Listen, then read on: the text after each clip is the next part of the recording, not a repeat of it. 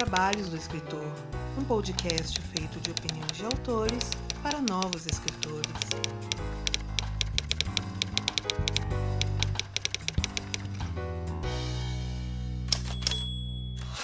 E muito do que toca este podcast vem diretamente daqueles que nos apoiam através da Aurelo ou pelo Pix do 12 Trabalhos. E além de todos os agradecimentos que já colocamos nos posts do episódio, fica aqui o agradecimento nominal a Felipe Tazo, Altemar Gavião, Fábio Júnior Lima do Carmo, Mike Bárbara, Daniel de Paula, Rogério Macedo, Daniel Flodor Rossi, Ricardo Balbino e Rodrigo Pontes. E se assim como essas pessoas e as citadas no post do episódio você deseja contribuir para a continuidade desse podcast com um pastelzinho e o caldo de cana todo mês, faça sua parte através do link orelo.cc barra os 12 trabalhos. O os é artigo, o 12 é número e trabalhos é trabalhos mesmo. E ajude a tornar esse podcast mais digno dos seus ouvintes.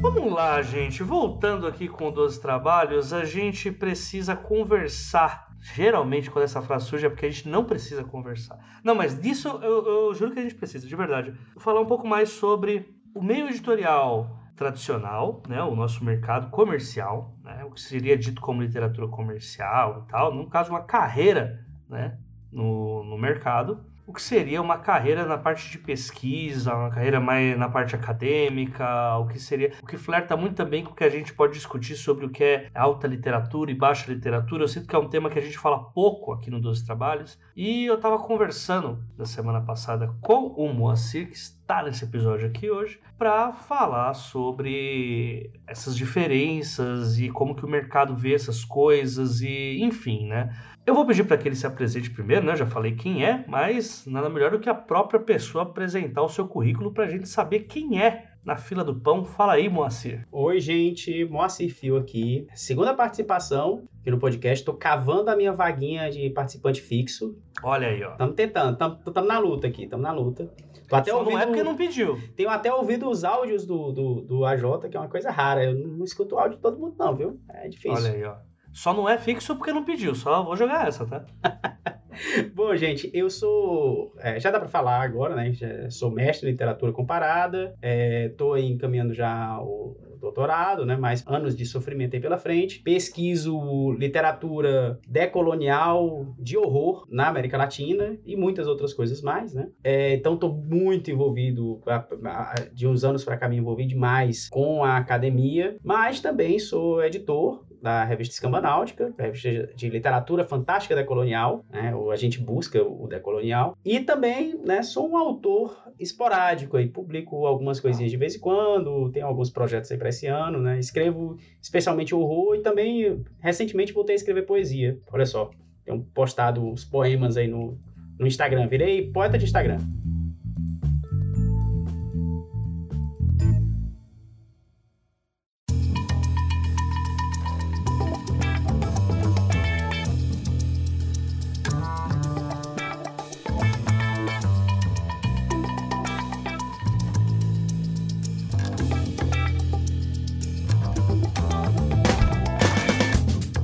Pessoal, bom dia, boa tarde, boa noite. Eu vou ser bem breve, mas bem breve mesmo, é verdade, nesses recados, porque não tem muita coisa para passar, mas eu quero falar para vocês que o último episódio extra está disponibilizado para todos vocês aqui no nosso feed aberto. A ideia foi mostrar realmente para geral como que funciona lá o nosso feed fechado do orelo.cc barra os 12 trabalhos e caso você esteja curioso, assinar lá no Orelo para que você tenha acesso a todos os nossos papos que a gente tem extra. Normalmente, todo episódio que a gente grava, um extra sai também. Demora um pouquinho para ser jogado no feed? Talvez, mas a gente faz isso. E aí a gente deixou o tema dessa última semana, em que eu e a Ana falamos sobre o preço do e-book, né, que foi a polêmica que o Felipe Neto trouxe. E eu deixo aqui o convite para vocês para irem em qualquer agregador, porque é basicamente esse tipo de conteúdo extra que a gente disponibiliza toda semana para vocês. Noves fora, pessoal, eu gostaria de agradecer todo mundo pelo apoio que tem dado pro podcast. O episódio que eu gravei sobre o preço dos livros assim, teve uma repercussão maravilhosa. Muita gente indo lá no grupo dos trabalhos no Telegram para falar e dividindo suas experiências. Parabéns, assim, de verdade, não para mim, mas para vocês mesmo, porque isso é uma luta nossa.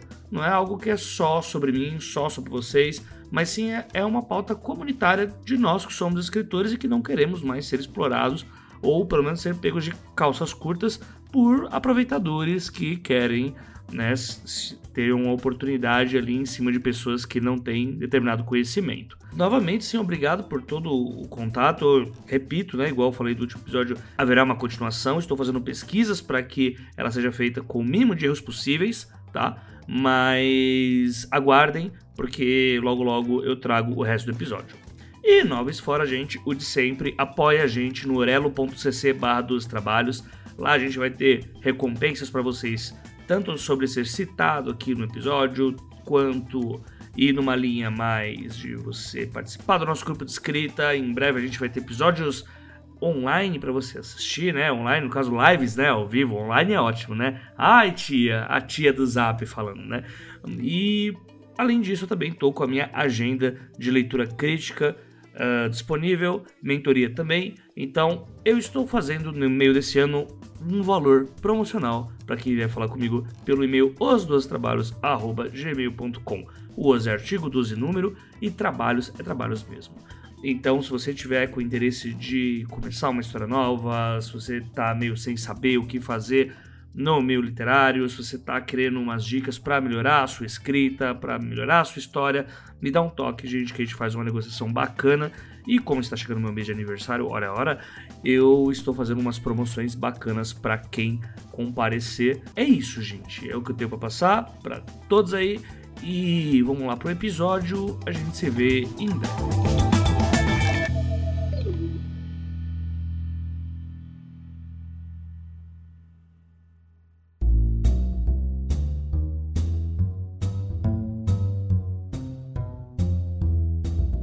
Falar muito bem dos poemas de Moacir, viu? Ouço falar Opa, bem. Olha só. Eu, não, eu sou um admirador de poesia? Não.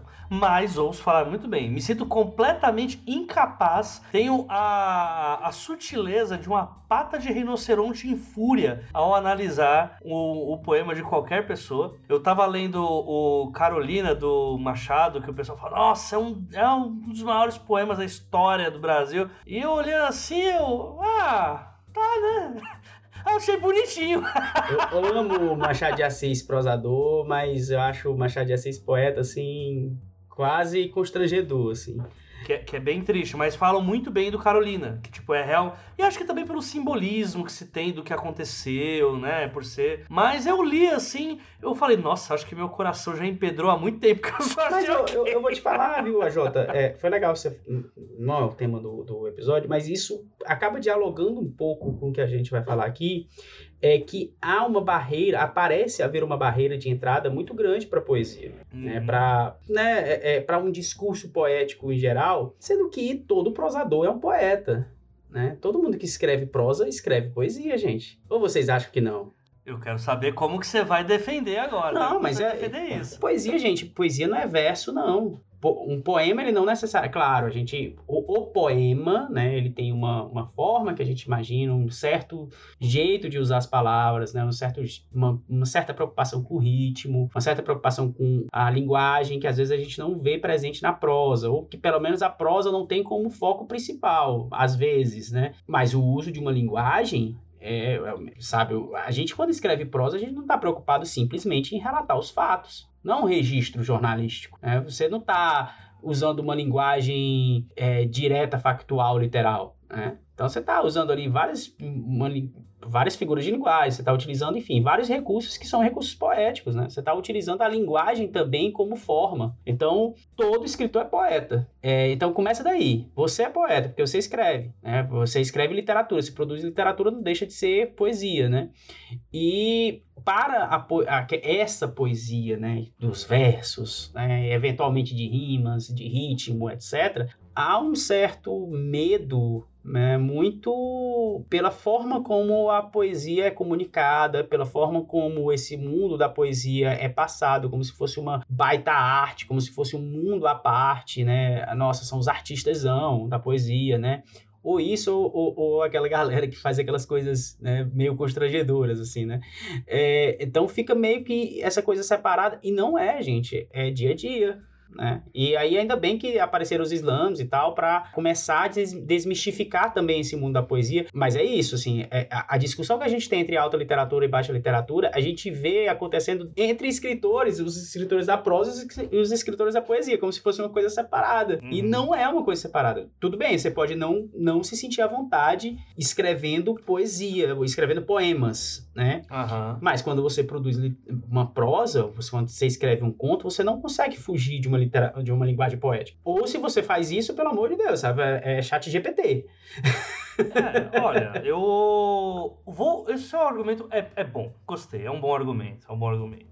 Ainda, ainda no campo da, da poesia tal, porque realmente é um assunto que, assim, eu puxei por piada, mas ele realmente vai flertar muito com o papo que a gente vai ter hoje. Que é. A, eu tava escutando ontem o podcast do Publish News, que eles é, entrevistaram o Sérgio Vaz, que é um poeta de Sim. quebrada e que não sei se você conhece o trabalho dele. Baita poeta, conheço. Então, eu não sou muito demais. da poesia, mas eu sabia dele porque ele fez um lançamento no metrô, no meio do metrô, e ele tem uns projetos bem interessantes assim de ensinar a poesia dentro de presídio, dentro de Fundação Casa, nas escolas. Uhum. É um projeto bem interessante assim que ele faz e cara é um agitador cultural, né? Assim, ele é, é... Sim, e ele patrocina até time de futebol de várzea e a condição dele para patrocinar os times de futebol de várzea é que eles é, estejam presentes nos dias em que tiver sarau de poesia, ou seja, eu pago para vocês e verem e verem poesia e verem essas coisas, né? E ele nesse podcast ele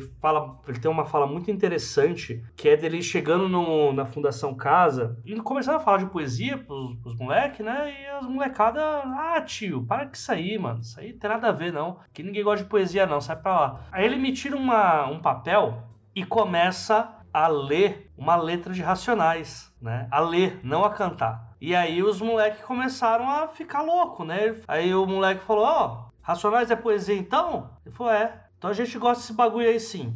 Tá ligado? Eu faço isso com, com os meus alunos do, do nono ano. Eu Olha aí, esse é o clickbait, Eles curtem então. muito... É, cara, eles curtem muito trap, né? E aí, um, um, a primeira parada que eu faço é pegar uma, umas músicas de trap e tal, as que dá para você ler dentro de escola, né? Uhum. Porque tem algumas que real não, não tem condição, né? e aí eu faço ali uma seleção e, e, e vou lá é. e, e faço essa provocação, né? Pô, vocês, vocês leem poesia? E a resposta, obviamente, sempre é não, assim, tem, tem uma ou outra aluna, assim, que, ah, eu gosto de poesia, né? mas no geral, não, né? E aí eu leio, né, o, o, as letras, e aí a galera já reconhece, eu começo a ler, eles já vão uhum. complementando, eu, olha só, todo mundo aqui curte uma poesia, né? Em, em sânscrito, Moacir é um anagrama para Matuê, né? É... Boa.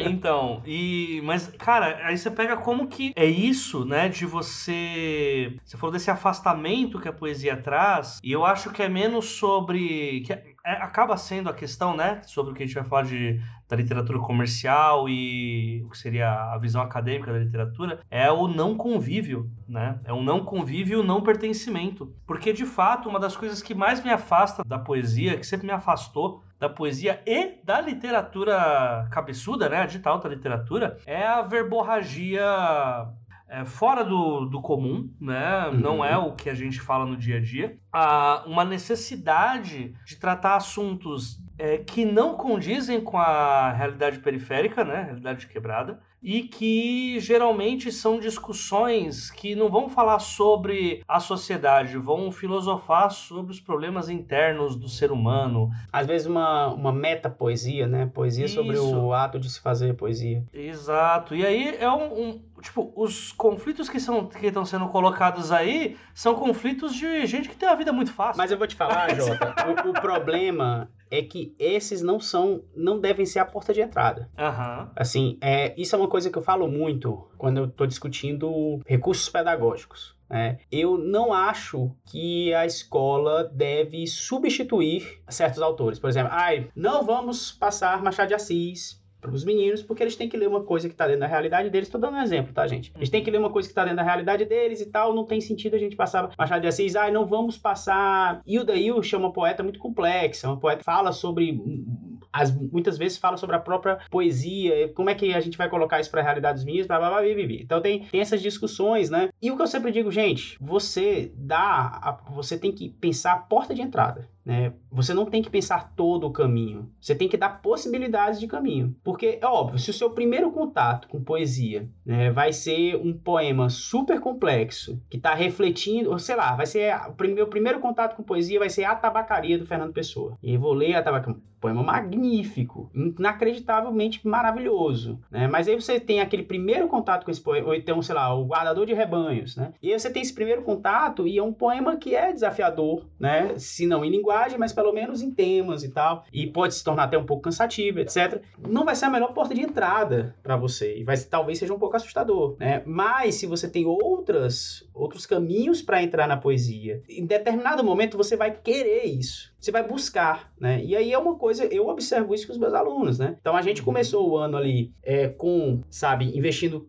100% em poesia do rap mesmo, pegando rap, pegando bem a realidade deles, mas o meu papel como professor não é apresentar a realidade que eles já conhecem. Uhum. O meu papel é apresentar outras possibilidades, uhum. né? E então eu pego o, o, a realidade deles para dialogar, né? E mostrar, gente, isso aqui é a mesma coisa. Só que são temas diferentes. Tem outras possibilidades, outras abordagens. Vocês estão conhecendo algo, vocês já conhecem algo que é da realidade de vocês. Agora vamos conhecer uma coisa que é de outra realidade. Vamos expandir essa. Então, hoje já tenho é, a, aluno que, sabe, virou fã de Paulo Leminski, né? Tem o aluno que virou fã de Ana Cristina. Eu sou muito fã de Ana Cristina César, então, óbvio, eu sempre levo pra Ana Cristina César, meu poeta favorito. E aí, sabe, e aí vão conhecendo outras coisas. Olha, isso aqui dialoga, olha só que interessante. Eles estão falando sobre a mesma coisa com palavras diferentes, né? Então, o problema é muito a forma como as coisas são passadas, bicho. Porque é passado que isso é o caminho certo. Esse é a poesia. E outra coisa também, se você não gostar disso, você tá errado. E aí, isso. como se tudo for. Mas não, tem milhares de autores diferentes, sabe? Você não gostou do Fernando Pessoa, mas você pode gostar, sei lá, do Maildo Rios, como eu já dei um exemplo aqui, do Maurício Fontela, do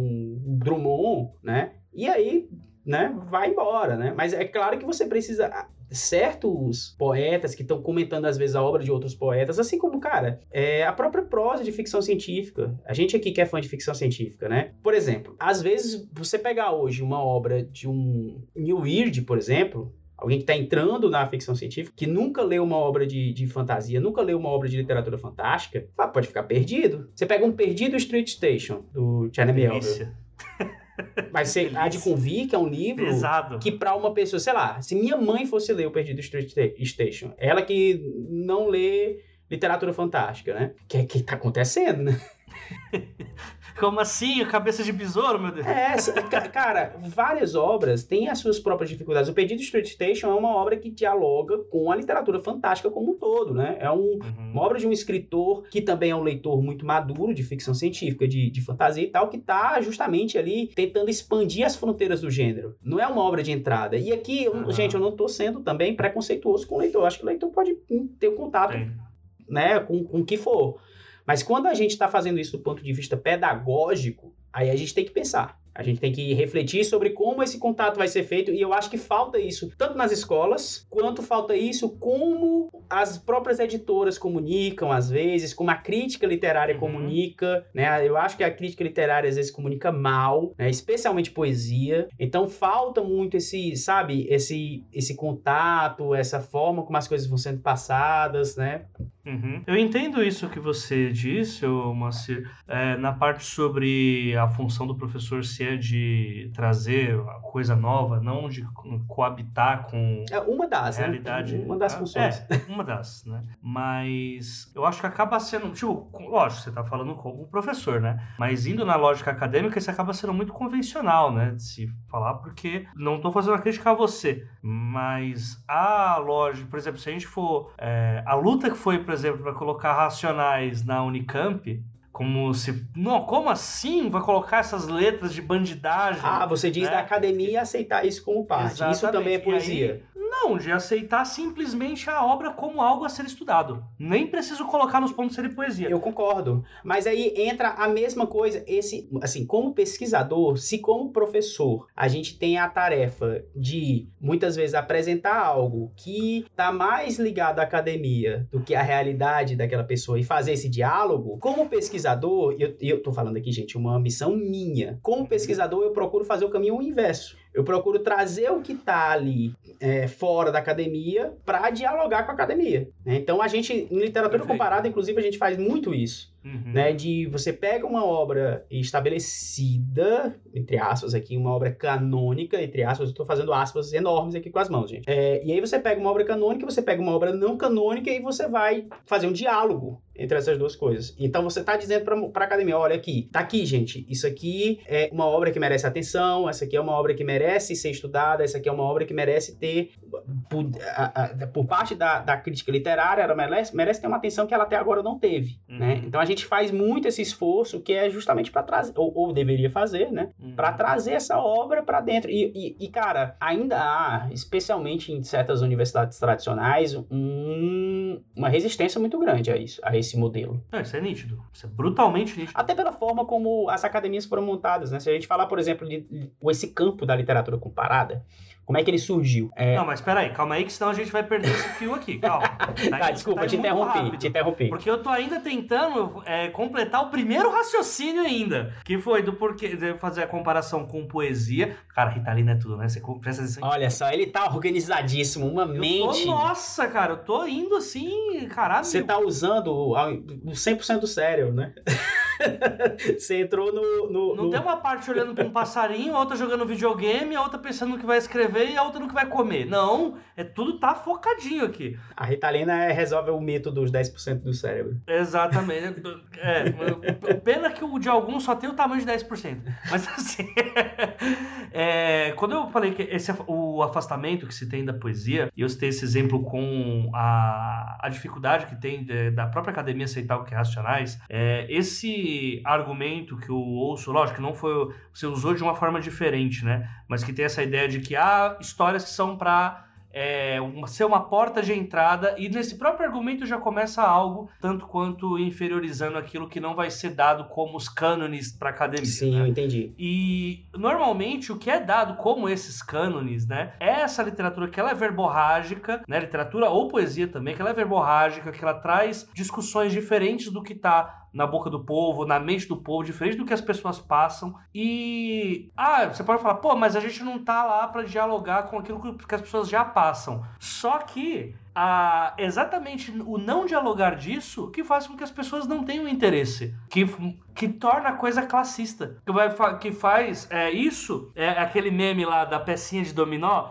né, empurra o, o primeiro dominó, qual que é? Ah, vamos só falar desses tipos de problema Vão, a peça grandona lá, o AJ andando na quebrada com um livro na mão e todo mundo olhando. Meu Deus, ele é extremamente inteligente, ele lê.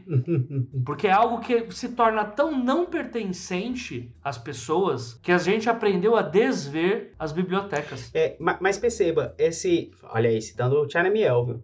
É, mas esse, esse conceito de porta de entrada, ele tende a ser muito mal compreendido né? Uhum. A porta de entrada não é porque é uma literatura mais fácil ou porque é algo mais simples, mas sim algo que está mais na sua realidade. Uhum. Então é algo que está ao seu redor, algo que você já conhece, porque é impossível alguém não ter tido, é, ou pelo menos é muito difícil alguém não ter tido contato com arte em algum momento da sua vida, uhum. com literatura e com poesia. Né? Então a gente, pedagogicamente, vai buscar como porta de entrada algo que aquele aluno já tenha contato. Se por acaso esse aluno foi criado, sei lá, por sábios da montanha, né? Então a gente vai, vai lá ver quais aforismos esses sábios da montanha ele contavam, né? Então a gente vai buscar isso, né? Não é, é, é, um que, sei lá, Fernando Pessoa tenha mais qualidade poética do que eu, eu nunca nem falo em termos de qualidade do que um, um Racionais. Mas quando a gente pensa no, no ensino que busca expandir fronteiras de pensamento e possibilidades, né? Então óbvio a gente precisa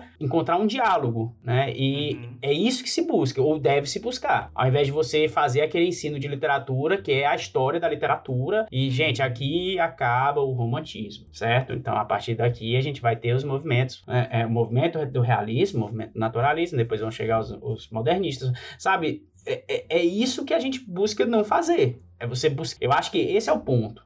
Né? É ter o Mas diálogo. Não é a né? realidade acadêmica, né? Mais ou menos, depende, é porque esse é o ponto, né? Depende muito de qual é a pós, de- assim, de qual é o centro de pós-graduação, né? De quem é que está orientando o trabalho, né? qual é o viés. que- A gente vê isso, Moacir, até na, assim, nas grandes escolhas. Lógico, por exemplo, a gente pegou agora, acabou de passar por uma grande confusão da BL, né? Da, sobre a, a indicação do Maurício de Souza. A cara a BL, foda-se, sabe? A cara a BL só tem academia no nome. Eu, eu concordo, mas eu acho que isso ela é sintomática dessa discussão que a gente está tendo, né? Que foi a mesma discussão que, inclusive, a gente tem a Conceição Evaristo também entrando na BL, né? Sim. E que nesse ano ficou muito claro, né? Depois que o, o famoso Ken lá, que não publicou absolutamente nada. O livro de hotelaria. É, o, o famoso Ken, ele dizendo que pegava mal para academia é, um- algum tipo de politização ou que levasse a uma escolha popular da coisa. Então, assim, você vê as próprias pessoas dessa. que tem, ou que são acadêmicos, ou que tem esse título.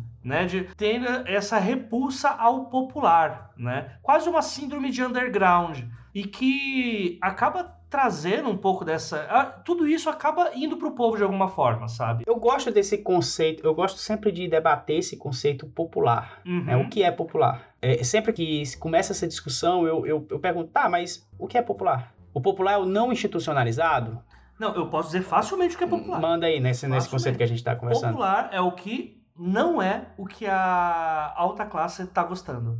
O que o povão está gostando é o que é considerado popular. O que só o povão está gostando ou não? Porque o, o funk, por exemplo, o funk já foi adotado pela classe alta. Mas aí, por mas aí é por conta do sistema. Porque como que a arte acontece? E aí, principalmente na música, e eu acho que isso pode ser traduzido para qualquer tipo de Ah. arte, né? A gente vai ter a arte sempre sendo é, criada pelas suas bases, né? O povão é quem cria a arte, né? A não ser quando você tem um mecenas, né? Mas enfim, Tá. atualmente é o povão quem cria a arte. Você vai ter uma classe média que, por querer é, emular o que as classes altas fazem, elas têm uma repulsa por aquilo. Elas é que vão fazer o máximo pra botar a polícia atrás da gente, pra é, colocar a gente no nosso lugar, dizer que o que a gente tem não vale. O rico não tá nem aí. Ele vai meio que caguei pra isso. A gente tá no. Isso aí é baixa qualidade. Isso aqui não é nem, nem tchum pra isso. E aí, ricos, eu digo, não só os burgueses. Acho que tem que começar a desmistificar, inclusive, a coisa de que rico valoriza a arte. Porque o rico, ele não lê.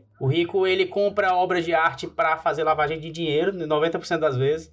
É aí que eu vou chegar. Ó, aí quando a gente fala de ricos, não é só ricos burgueses, né? Mas também o, a pessoa é, intelectualmente né, burguesa, né? Vamos colocar assim. Aí chega um momento em que o burguês vai olhar para aquilo ali, para aquela arte, opa, peraí, dá para ganhar dinheiro com aquilo dali. Só que precisa ter uma, vamos dar uma repaginada, né? Se essa galera tá muito preta, essa galera tá muito pobre, essa galera não tem um auxílio de alguma coisa, não, vamos aqui agenciar essa galera, vou fazer aqui uma agência, vamos ganhar dinheiro com isso. E aí você vai ter não só o sertanejo deixando de ser aquele cara desdentado que fuma cigarro de palha e tem um dente a menos na boca, vai começar a ser o, o arquétipo do agroboy, né? Desde antes, né? Desde Zé, Zezé de Camargo Luciano, os caralho a quatro. Sim, tem um artigo, um artigo muito bom sobre a história do sertanejo. Vai ter uma grande indústria que vai transformar eles nisso. Aí você vai ter uma, um, um clareamento das pessoas do funk, né? Trazer essa higienização dos temas, uma roupagem nova, tirando o máximo possível ali. Você teve isso no próprio, na própria dita bossa nova, né? Que você, a bossa nova nada mais é do que o pagode do rico, né? Não, mas até, até antes, o, o samba passou por isso Sim, também. Quando o samba desceu, desceu o morro, foi pro asfalto, O né? samba já- foi, foi proibido uma época, foi Sim. proibido por um... Então, aí você vai... Aí quando esses locais, os ricos cooptam isso, aí a classe média começa a aceitar porque ela vai imitar os ricos, só que aí o pagodeiro, o funkeiro, o...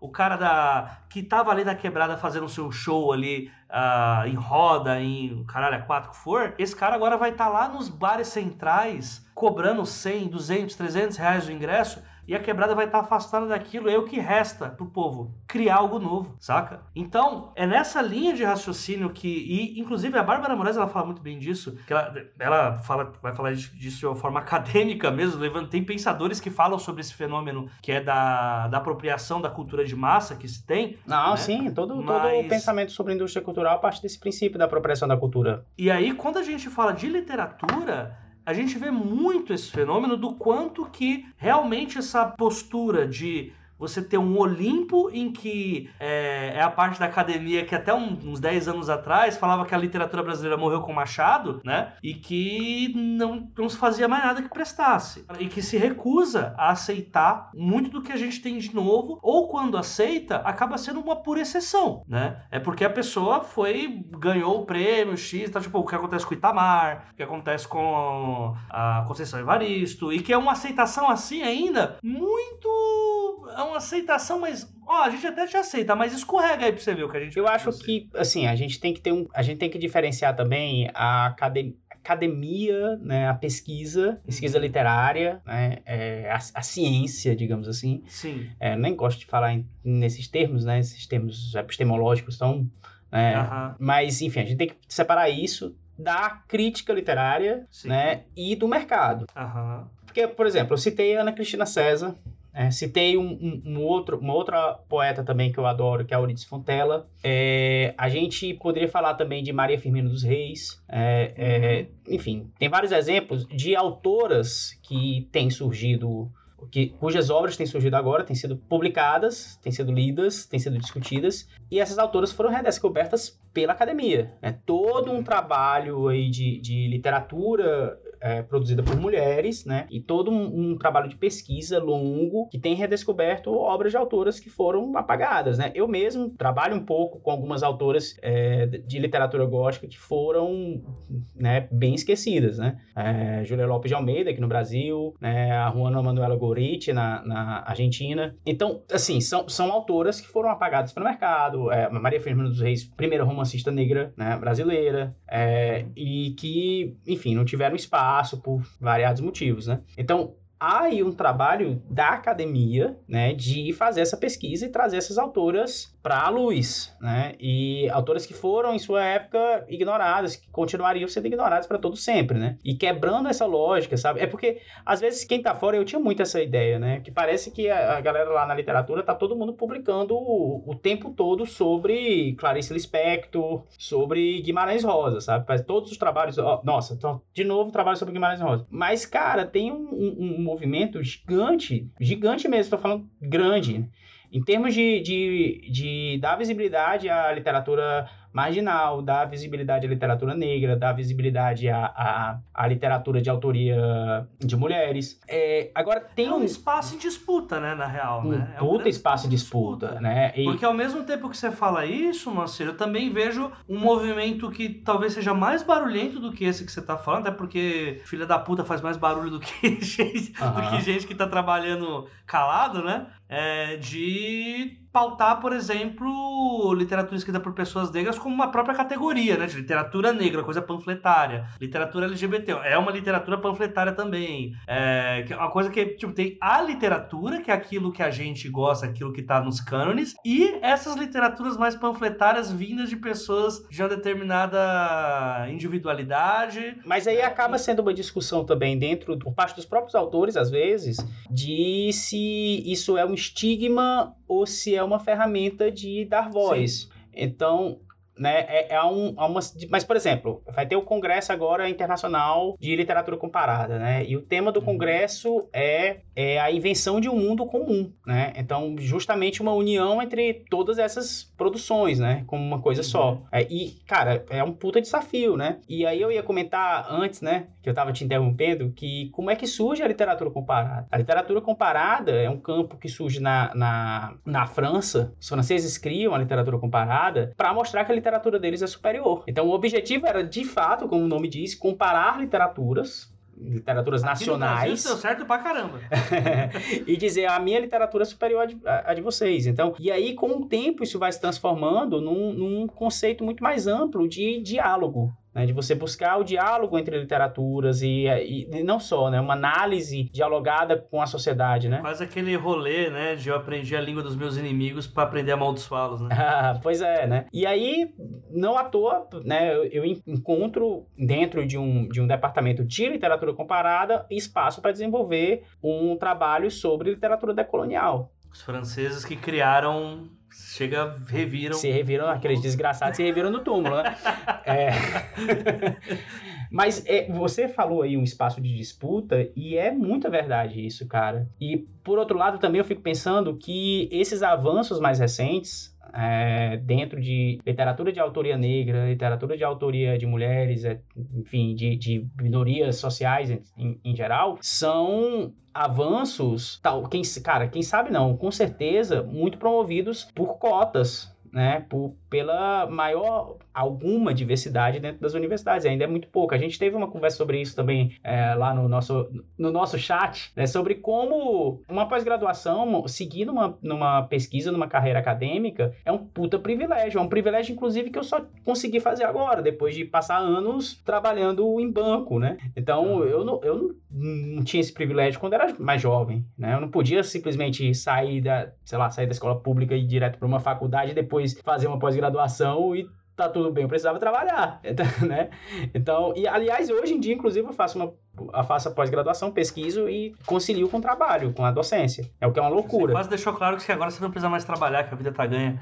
Cara, eu, eu, eu, eu, preciso trabalhar, óbvio, tanto é que eu trabalho, né? Mas eu não preciso desesperadamente de algum dinheiro como eu precisava. Quando... Mas, né? Mas a gente sabe muito bem como é que é a vida do pesquisador no Brasil que só, só se dedica à pesquisa, né? É, terrível, não é uma cara, terrível. É uma bolsa de dois mil reais. Acho que tá o quê? Dois salários mínimos, né? Dois salários mínimos agora? É, teve um aumento recente, né? Mas é uma bolsa ridícula, assim. Tipo. O aumento o quê? Da bolsa ou do salário mínimo? a bolsa aumentou menos que o salário mínimo. Mas passou 13 anos sem aumento. Sim, cara. O último aumento tinha sido no governo Dilma, no primeiro governo Dilma. Então depois veio aquele segundo governo desastroso da Dilma com, com aquele Joaquim Levy, aquele desgraçado. O governo, Eduardo, o governo do Eduardo Cunha, né? O governo, é, exatamente. é, mas assim, eu também não passo pano pra Dilma no segundo governo, não, sabe? Ah, também não. E botou Joaquim Levy, pô, foda-se, né? E aí, a partir desse segundo governo da Dilma, bicho, sem aumento na, na, nas bolsas, sabe? Então, anos e anos. E, então, isso é, uma, é a criação de um privilégio, assim. É uma puta barreira de entrada para quem quer seguir uma pesquisa, etc. Ainda assim, é, inclusive conversando com os professores e tal, eles notam uma maior diversidade uhum. entre os alunos. Diversidade essa que a gente não vê nos professores ainda. Então... Exatamente, porque esse para mim é o grande porém. Até trazendo pro ouvinte uma das conversas que eu tava tendo com o Moacir, porque a questão questão não é só. Porque assim, é um costume horrível isso de você determinar o que, que é o que, que é canonizado, o que não é, o que, que é o certo assim falar, porque quando você faz uma escolha, você abre mão de algo. Então, se algo é certo, quer dizer que o resto não é certo, né? Sendo que se a gente está falando de um local que é um local de estudo e de ciência, vamos usar aqui a palavra, né? A ciência é exatamente a ideia de que não existem coisas paradas em pedra, senão você não você pararia de estudar em algum momento, né? Uhum. Seja, opa, chegamos aqui no, no, no, objetivo. Não precisamos, né? Vamos é, parar é, justamente agora, não vamos... existe dogma, né? Exato, vamos pra praia. Vamos agora, chegou a hora de ir pra praia. E o, é um problema quando você, beleza, você tem uma entrada de pessoas diversas, né, na, nas universidades, só que essas pessoas diversas, elas são pobres, então você vai ter ali um problema de correlações de poderes ali dentro, né?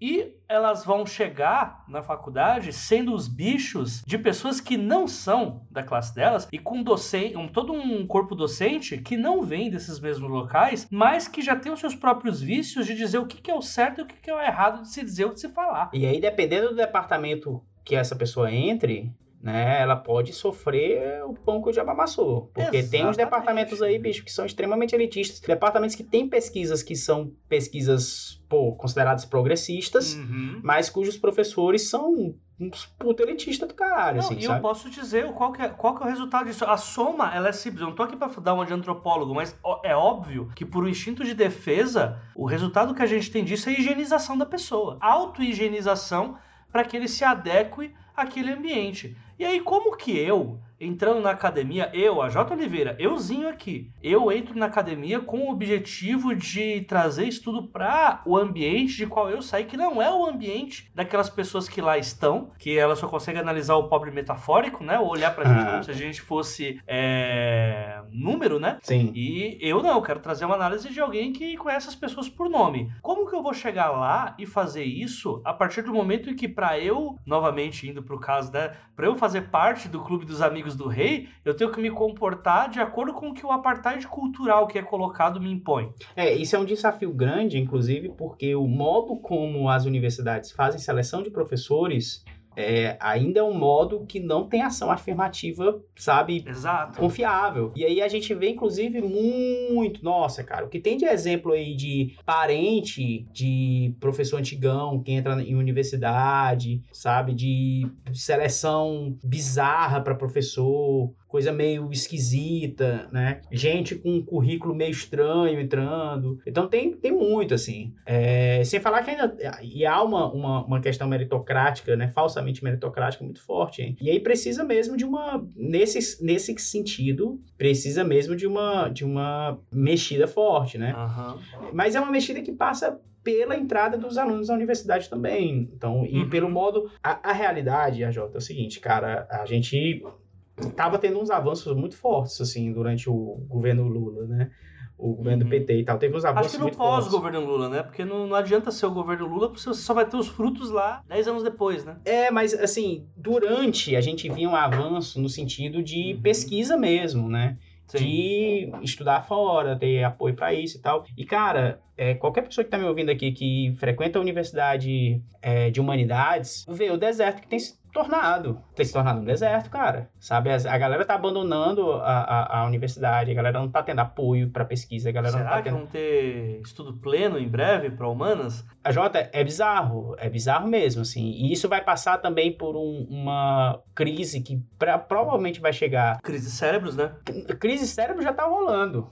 A fuga de cérebros já, já rolou, tem não, não, eu tô falando rolado. da fuga, eu tô falando de criar, tipo mesmo, criar. Esses professores vão morrer uma hora, né? E aí como que você repõe? Cara, e vai impactar não só no ensino superior, vai impactar no ensino básico também. A gente vai ter uma Uhum. dificuldade. O novo ensino médio foi um golpe de morte em algo que já vinha né, problemático, que era o ensino de humanidades no ensino básico como um todo.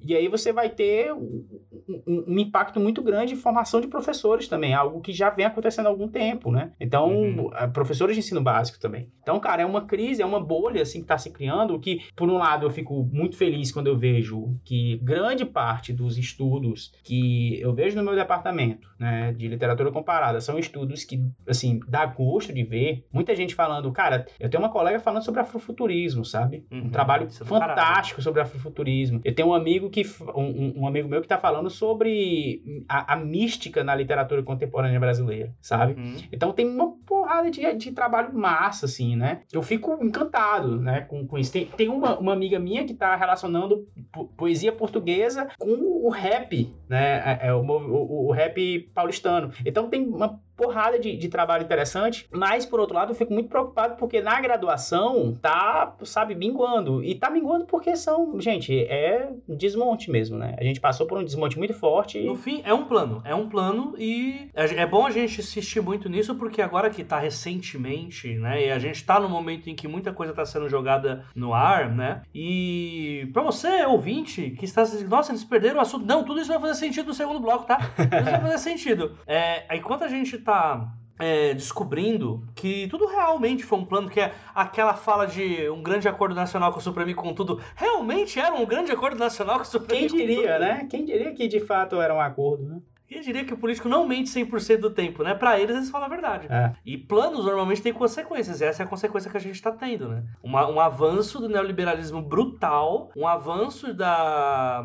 Que a gente não pode esquecer que tudo isso aconteceu no momento que a gente estava muito próximo, assim, de uma baixa de desemprego absurda. E no capitalismo, quando você tem uma baixa de emprego, você precisa urgentemente diminuir os salários. Porque quanto menos emprego tem, mais você- o empresário tem que pagar salário. E como que você diminui a taxa de emprego do que você diminuindo a educação, né? Do que você sucateando a educação. Tudo isso é plano de médio prazo. Não, é. E é, é o plano, o bom e velho plano de tornar o Brasil um grande pasto, um pasto Exato. de gente de gado, né? E aí, cara, é, para mim, se a gente fosse resumir toda a questão da academia como um todo, seria na expressão que você usou mesmo de espaço de disputa. É um Uhum. grande espaço de disputa, né? Como todos, né? Mas eu tendo a achar né, que é um espaço de disputa que tem alguma possibilidade, sabe? É, eu acho, por exemplo, um, mercado, um espaço de disputa muito mais acessível do que o mercado é, capitalista, né? Se, pelo menos foi, É que né? a régua de comparação É é péssima. Mas veja, o, o que acontece é que é mais fácil a gente criar ferramentas, AJ, que impactem rapidamente uma universidade. Porque é uma instituição pública, cara. Ah, essa parte a extrema-direita não quer cooptar. É, Então é uma eles querem disputa. acabar. Não, então, então é uma disputa consigo mesmo, que é isso que me irrita. É, a, a elites intelectuais, né? A própria elite acadêmica de esquerda, ela é preconceituosa nesses pontos, entende? Isso que me deixa extremamente puto. Que inclusive tem um texto maravilhoso do China Mieville, do já citado aqui algumas vezes China Mieville, e ele é um trotskista, né? Ele é um marxista trotskista e ele fundou um partido, inclusive, de esquerda radical lá no, na Inglaterra, né?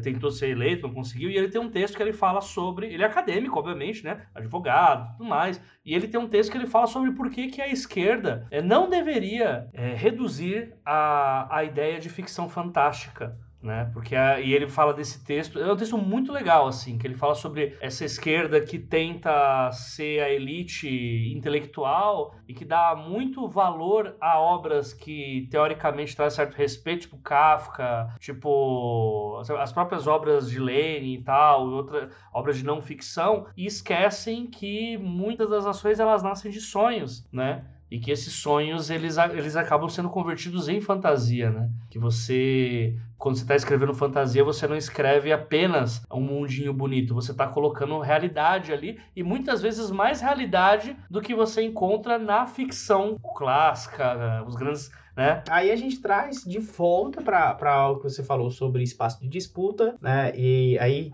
já que estamos falando de academia, vamos, vamos meter o academic case aqui. A gente pode é, é, é, falar aqui em termos de Bourdieu mesmo, né, cara? É, é campus, né? Então você tem, a gente tende a pensar, né? é, tende a ter uma, um- uma, alguns marxistas tendem a achar que é tudo o rico e o pobre, o rico e o pobre em todos os campos. Mas às vezes, mas tem campos que tem uma disputa que não necessariamente está ligada à classe econômica, né? Então que tem um outro, um outro, um espaço de uma luta diferente, que é claro. Dentro do capitalismo, tudo vai estar meio que ligado, né? Mas É que normalmente se separa muito essa. Tem, existe a elite econômica, mas também tem a elite intelectual que ela deve ser considerada, né? é, E nesse caso. Aí é o, é o ponto, né? Tem né? várias elites em, em vários campos, né? E tem várias Uhum. disputas. A gente está sempre num- numa, numa disputa de poder. Toda disputa é uma disputa de poder, né? E há Uhum. várias formas de disputar esse poder, né? E aí essa a, academia não deixa de ser um campo de disputa, de uma, uma determinada disputa ali que tá muito, né? Se você entra com um estudo mega disruptivo, né? Que você vai comprometer, sei lá, campos de estudo ali de dinossauros sagrados, ali, vacas sagradas dentro da, da- Uhum. daquele, daquela universidade, é óbvio que você vai ter uma puta resistência, né? E aí a gente tem que pensar na universidade pública, no é por isso que eu sou completamente contra a universidade particular.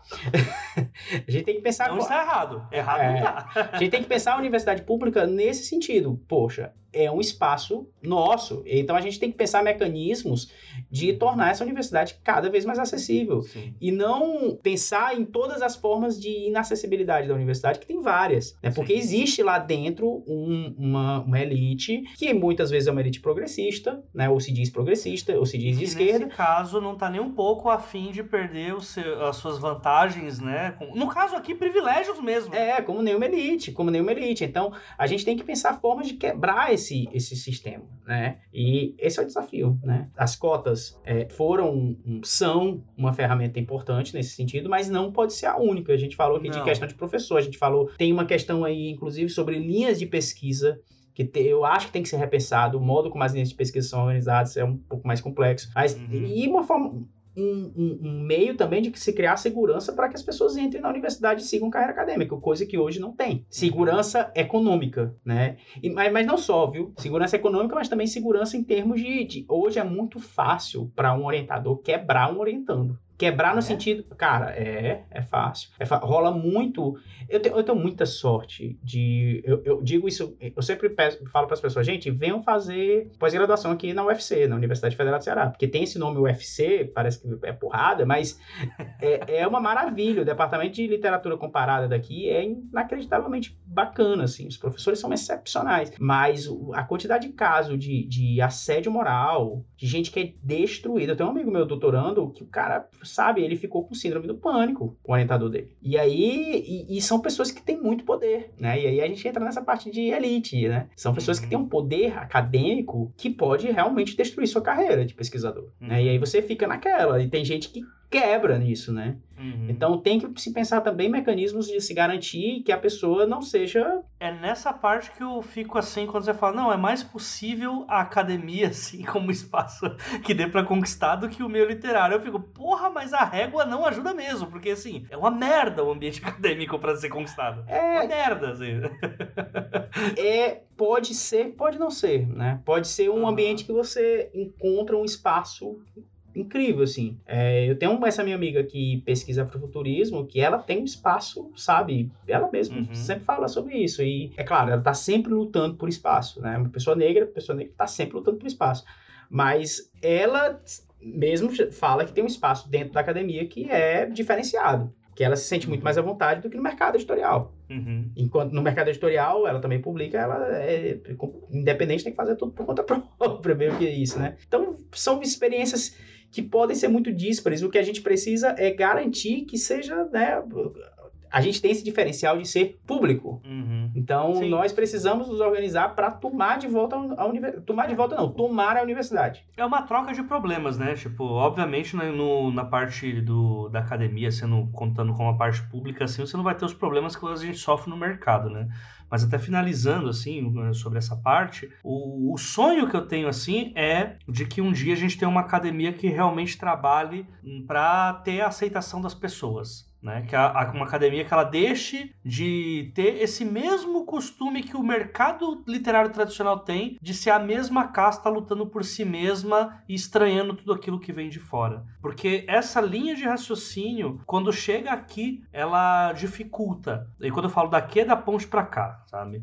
Ela dificulta tanto é, o aluno que tem que chegar no ambiente acadêmico, ele tem que se adequar a uma rotina absurdamente aquém do que ele tinha no ensino público uh, de periferia, né? Que é totalmente. Parece que a, as universidades públicas elas são feitas para que o, o, aluno da escola particular participe, né? Porque tudo já está muito avançado. Sim. Mas também que eles entendam as necessidades e as formas de conseguir divulgar a si mesma para que as pessoas tenham vontade de participar daquele local. Porque aí eu, jo eu jogo aqui o que, ah, para mim, é uma das frases assim da minha vida, assim, que eu vi o Emicida falar sobre o porquê que ele escolheu o, o Teatro Municipal de São Paulo para ser o lançamento da, do Amarelo, né? Do último álbum dele que tem o show da Netflix e tudo mais. E ele escolhe esse local porque quando ele era um, um boy, né? Office boy e tal, tipo, trampava no centro. Cara, você passa naquele lugar, eu, eu perdi a conta de quantas vezes eu passei na frente do Teatro Municipal de São Paulo Paulo trabalhando como operador de telemarketing, trabalhando nos piores empregos que a gente não precisa para pagar os boletos que a gente não quer, eu só depois de muitos anos eu fui descobrir que ali era o Teatro Municipal, porque eu nem olhava. É o tal do negócio do Xaramiev, do desver, sabe? Uhum. Porque aquele local é tão não pertencente. Inacessível. É, não, ele, ele realmente não pertence. A gente é acostumado, a gente olhando,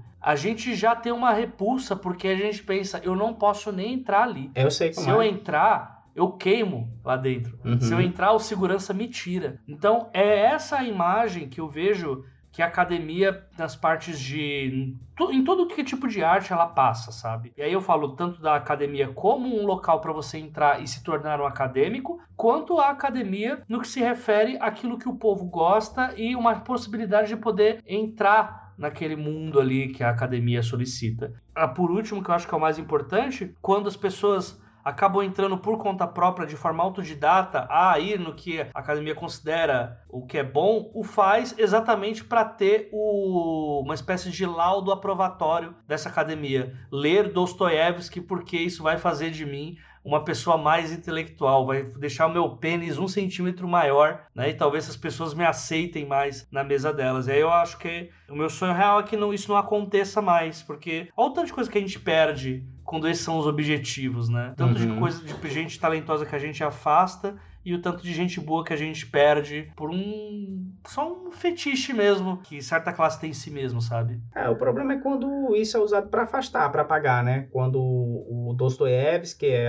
é o Kafka, sei lá, é usado para afastar e não para dialogar, como deve ser. Então, quando você pega um, um cânone, né, como o Kafka, que tem sua importância, é, é, um, é, um, autor, eu diria, um autor, não gosto de usar essa expressão, mas para mim é um, é um, autor incontornável.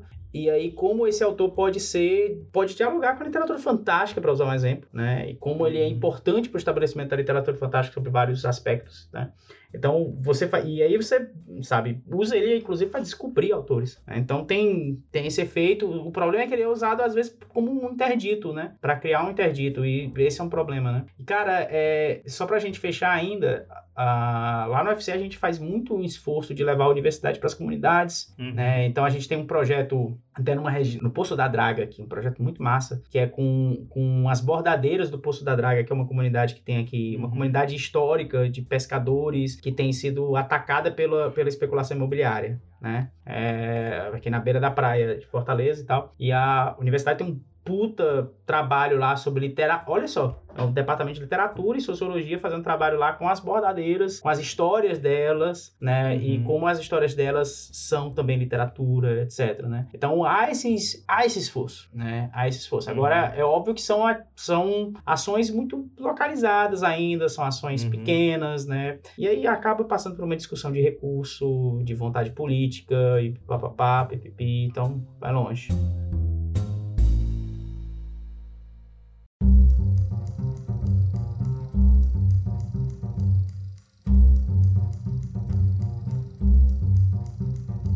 A relação mesmo academia e mercado. Que aí a gente vai mesmo pro ponto daquele, daquele rolê de alta literatura, baixa literatura, né? Que o que gerou toda essa conversa que a gente tá tendo, uma discussão que eu tive com o Moacir, discussão, uma conversa, né? Um debate. Um Acho que não chegou nem a ser um debate, é. viu? Porque eu mais tava aprendendo ali do que qualquer outra coisa. De tipo, uh, o Moacir ele falou o seguinte para mim: A Jota, não sei como você aguenta. ai, ai. Há tanto tempo já, lutando aí nesse mercado. Eu desisti já, eu fui pra academia, meu negócio é fazer pesquisa, se vir uma publicação eu faço. Mas o mercado, puta, é complicado, mano. Esse mercado é muito complicado. Aí, aí ele falou, ah, eu sei que a academia é complicada também. Eu falei, pô, isso dá um episódio, mas vamos gravar? Aí ele falou, isso aí vai dar merda, Jota. Eu falei, não, beleza, então a gente grava. Se der merda, eu corto. E aí estamos aqui para falar, né, sobre esse rolê que a gente tem sobre, né, academia com, seria uma literatura mais artística e uma literatura mais comercial, né, que inclusive foi tema de um do nosso spin-off aqui, do Isa Questão. E eu queria a visão do Moacir em cima desse ponto, né? O porquê que é, essa ideia pessimista ou realista no mercado literário, né? E até fazendo esse comparativo assim entre ser escritor indo pela academia e tal. É, assim, primeiro passa pela minha história com a literatura, né? Gente, eu cresci em comunidade aqui de Fortaleza, então, assim, adorava literatura, sempre amei literatura, mas a ideia de ser um escritor era uma coisa absolutamente impossível, assim, distante. Os escritores de Fortaleza que eu conhecia eram pessoas ricas, né, que a gente ouvia falar, e, assim, poucos também que ainda moravam em Fortaleza e tal. Era coisa, se você quer ser escritor, vai para São Paulo, né? Se você quer ser artista, vai para São Paulo. E ir para São Paulo era uma impossibilidade absoluta para mim, né? É, continua sendo, aliás, porque, sinceramente, cidade sem praia, para mim, impossível. É, mas. Não, mas tem Santos, aqueles, né, tio? É, tem o bar que tem areia, né? Cara, eu nunca fui numa porra dessa, mas eu não vou, mas essa vergonha eu não passo. É, se você for, imediatamente eu lhe bloqueio, viu? Em todas as redes. Se eu, se eu pegar uma foto sua no bar com areia de praia, você vai ser bloqueado. Mas enfim, voltando, né? É, então. O mercado aqui pro, pra gente, há, há alguns anos atrás, no Nordeste, não existia. Assim, não é, nossa, era difícil. Não existia, gente. Não existia mercado literário, editorial aqui no Nordeste. Você não tinha editora, tipo sabe? Então era muito difícil, muito difícil, muito difícil, muito difícil. E aí, com o tempo, com a internet, isso foi melhorando, etc. Mas, cara, aí você descobre que não é só uma questão geográfica. você descobre que além da questão geográfica tem outras fronteiras que são muito complicadas, né? Que assim, querendo ou não, o, a academia, como eu já falei, ela tem essa questão de ser pública, né? Então, você tem diversas dificuldades para entrar, você tem diversos desafios, mas teoricamente, em tese, você tem um caminho já uhum. predeterminado, né? E uma coisa que eu sempre falo, eu já falei, falei no outro podcast no Café com Ossos, né? Que eu gosto de literatura assim, de várias formas. Eu, eu, eu gosto muito de escrever, gosto muito de escrever, gosto muito de ler, gosto de pesquisar, gosto de lecionar. Então, eu lidando com literatura, estou feliz, né? E aí, quando eu realmente pensei, pô, eu vou me dedicar à pesquisa, né? E eu entrei na pesquisa, consegui entrar na universidade, achei que seria muito mais difícil eu entrar, consegui entrar vindo de outra área, mudei de área, né, total, porque a, a minha área acadêmica, digamos assim, era a economia e mercado financeiro, né? Então eu mudei de área para ir para literatura e tal e consegui fazer esse manejo, né? É, esse remanejamento. E enquanto que no mercado editorial eu vejo que, cara, a dificuldade brutal, assim, a galera tá seguindo o caminho certo, que teoricamente era o caminho certo, a galera tá fazendo o corre, que teoricamente é o corre certo, e aí tá nessa luta, tá nessa luta, tá nessa luta, aí sai um podcast com uma editora de aquisição dizendo que não recebe, que tá tentando publicar o e não recebe, não consegue, sabe? Que só recebe lixo. E eu, caraca, velho, o que. então foi isso, assim, o meu Deus, sabe? Como pode? Como a galera ainda insiste nisso? Dá vontade não, de você tocar não desistiu fogo. Assim. semana passada, né, moço? Não foi semana passada. pra quem não sabe, o tal podcast que ele tá citando foi semana, uma, duas semanas antes da gente estar tá tendo essa gravação. é, não foi isso, né? Mas assim, é, é, é, tipo, é um reforço. Eu não tô dizendo, É um sintoma, gente... né? Isso é um sintoma de outras coisas que já acontecem, né? É, eu, eu sou uma pessoa que, eu, sendo bem sincero, eu detesto me esforçar. Muito. É, eu sou um taurino clássico, assim. Eu gosto de conforto, eu gosto de descanso, eu gosto de comer, gente. Eu gosto de comer bem. É, isso para mim é o fundamental, comer bem. Se eu estou bem alimentado, eu estou feliz. Então, o meu foco é muito voltado a isso. Pro resto das coisas. Eu não esperava que ia pender pra esse lado essa conversa. Mas é, cara, meu amigo, me dê um doce, uma cama e um ar-condicionado e eu sou a pessoa mais feliz do mundo. É, então, aí quando eu penso no mercado editorial, em todo o esforço que eu vejo essa galera independente tendo que fazer, isso me assusta demais. Quando eu vejo, por exemplo, pô, meu melhor amigo, Wilson Júnior, é um baita escritor, professor, editor. Cara, poucas. Eu fico imaginando o tamanho do esforço que esse cara fez nos últimos seis anos, sabe? Com escambau e tudo. Mas eu também fiz esse esforço com escambau, etc. Apesar de eu sempre ter um foco mais na edição, etc. E vejo puta esforço que esse cara faz, né? Claro que isso é gravado porque ele é um homem negro, ainda por cima. E deu, sabe, um passinho. Parece assim, né? Que... E, e, foi o maior financiamento coletivo de, de livro de ficção do Ceará, o, o uhum. dele, sabe? E tá aí, né? E assim, gente, eu editei o livro, etc. Mas é um puta livro bom, né? E, e ele deu um pequeno passo nessa grande luta, né? Aí eu fico, cara, eu não tenho energia para isso. Sabe? Eu, eu, eu, não tenho. E aí, é, beleza, você escreve um artigo científico que ninguém vai ler. Né? Sei lá, duas pessoas vão ler, uma pessoa vai ler, né? contando, com contando com você. né? Mas você consegue, sabe, galgar uma, uma coisinha no próximo congresso que você vai apresentar. Olha só, tem três pessoas assistindo. então, esse é um campo de pesquisa muito interessante, né? E aí, sabe, vai, a coisa vai indo, né? Vai aos poucos. Também é um desafio, né? também não dá dinheiro. Mas no, no, no, sentido de você. Eu, eu hoje eu me sinto mais realizado com, com essa com a, a pesquisa. Eu me comparo muito com isso, né? E eu, eu já falei para ele, bicho, eu hoje eu acho que eu tô mais realizado com a pesquisa acadêmica do que você tá com a produção literária, uhum. né? E aí, sempre que eu penso na minha produção literária, me dá uma tristeza. Eu fico, nossa, cara... Mas Pra onde é que eu é vou? porque a pesquisa ela tem uma, uma resposta mais certa do que a do que a escrita? Não, mas Porque- eu tenho certeza disso. Ah, é isso mesmo. isso que É, tô defendendo. com certeza. Você tem uma. é, mas é aquele negócio que eu falei. Você meio que segue um caminho. Se você tá fazendo um negócio bacana, né? E claro, você vai desviando dos muitos obstáculos que aparecem pelo caminho, um orientador que, que é meio filho da puta, né? Enfim, a falta de dinheiro para pesquisa, etc. Você vai desviando, né? Você vai ali, desviou de um os- obstáculo, foi para outro, não sei o que, conseguiu uma verbazinha para pegar um ônibus para ir para o congresso, é, chorou com a sua coordenadora para ter um professor substituto naquela semana e você poder participar lá da, da palestra.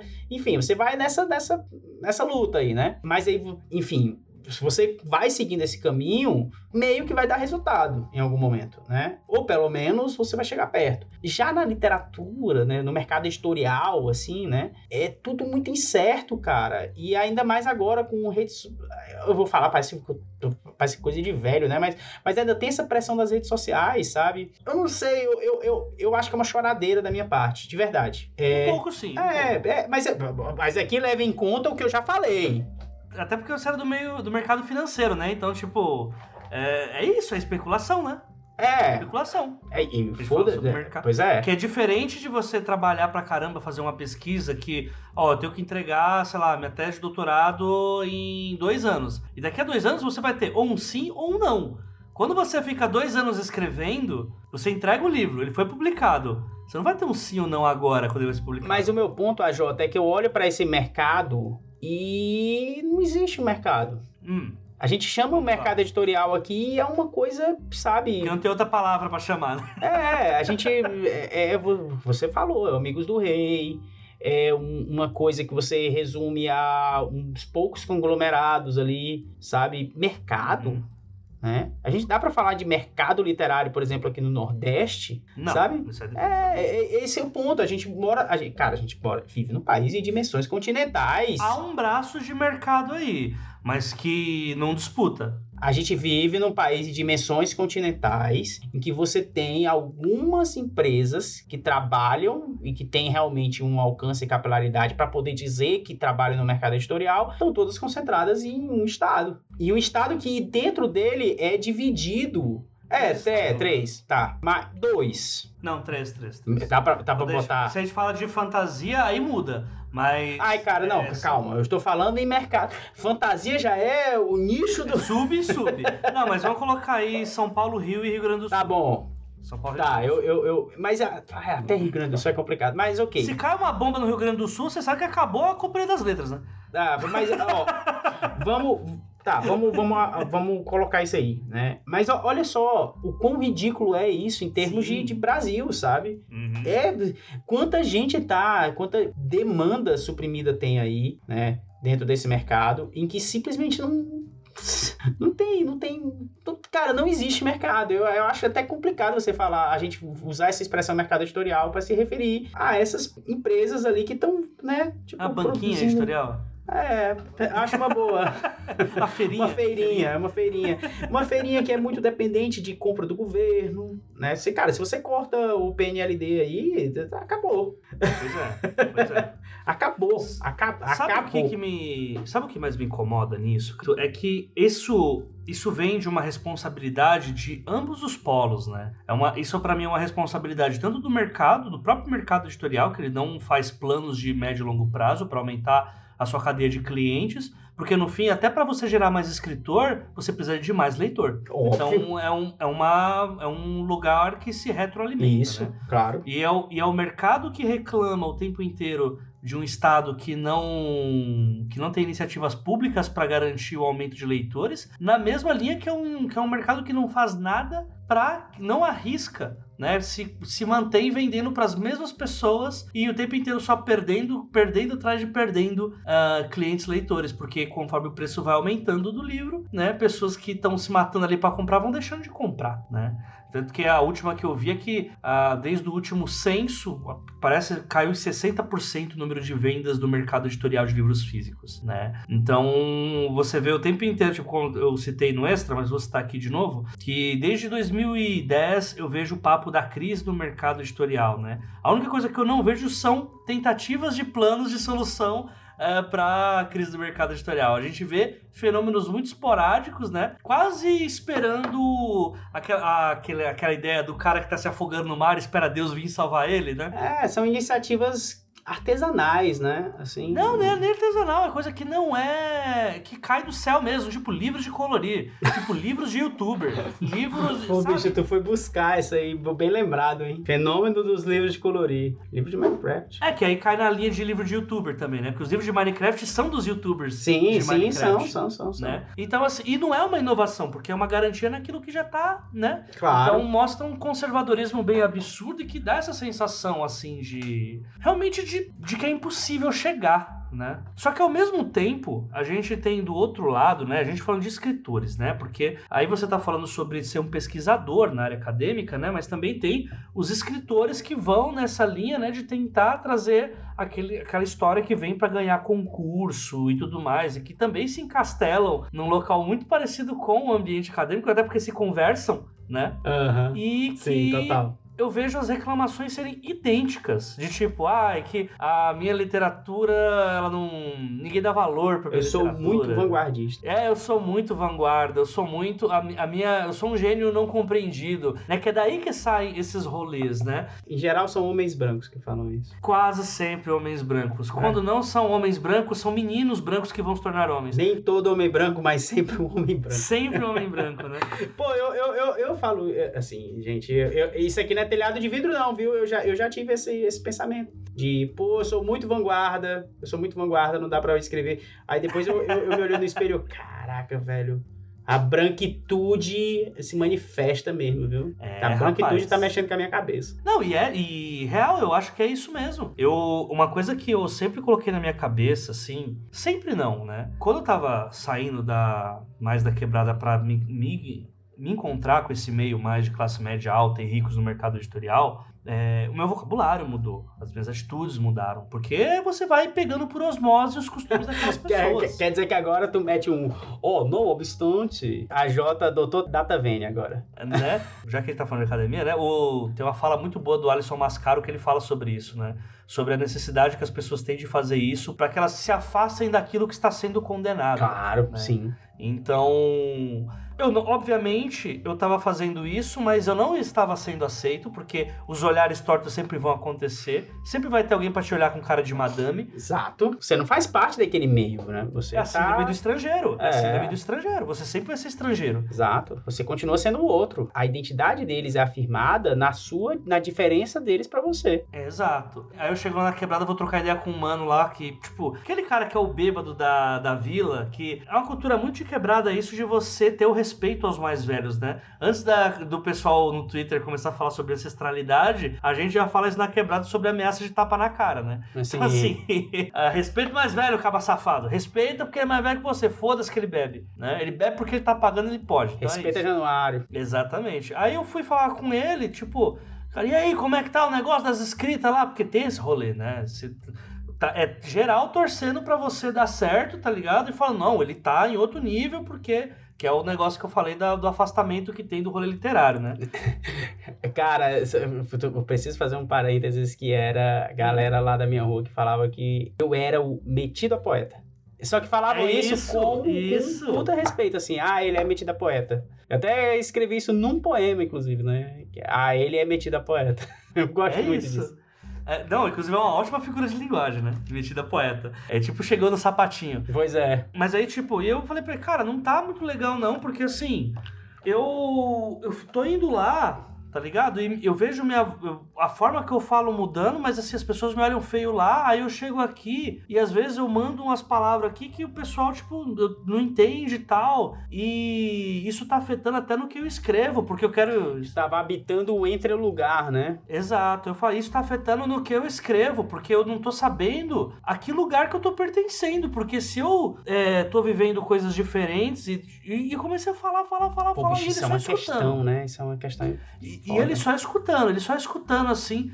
E cara, eu tive essa conversa na época com, assim, o meio literário, assim, dos meus amigos aqui de São Paulo. Rapaz, o que eu sangrei a orelha de gente falando sobre isso não foi brincadeira. E a resposta mais sábia, que eu digo, sábia mesmo, é, foi desse cara. Eu falei, cara, eu não sei o que. eu- Às vezes dá vontade de desistir, tá ligado? Aí ele olhou pra mim e falou: Você tá aqui na minha casa, tomando um 51 com Dré comigo. A gente, toda vez que você sai daqui, que você vai pros rolês, os caras ficam aqui, ó, o filho, o filho do Pernambuco, o filho do Pernambuco é escritor agora. Tá escrevendo, foi lá no negócio de escrita lá. E a gente admirando, e você vem aqui. Eu praticamente, eu só não troquei suas fraldas que você chegou aqui quando você já tinha, você tinha 3 anos, senão eu trocava suas fraldas, peguei você no colo, te dei a primeira cerveja quando você era menor de idade, com meus 4, 5 anos, detalhe.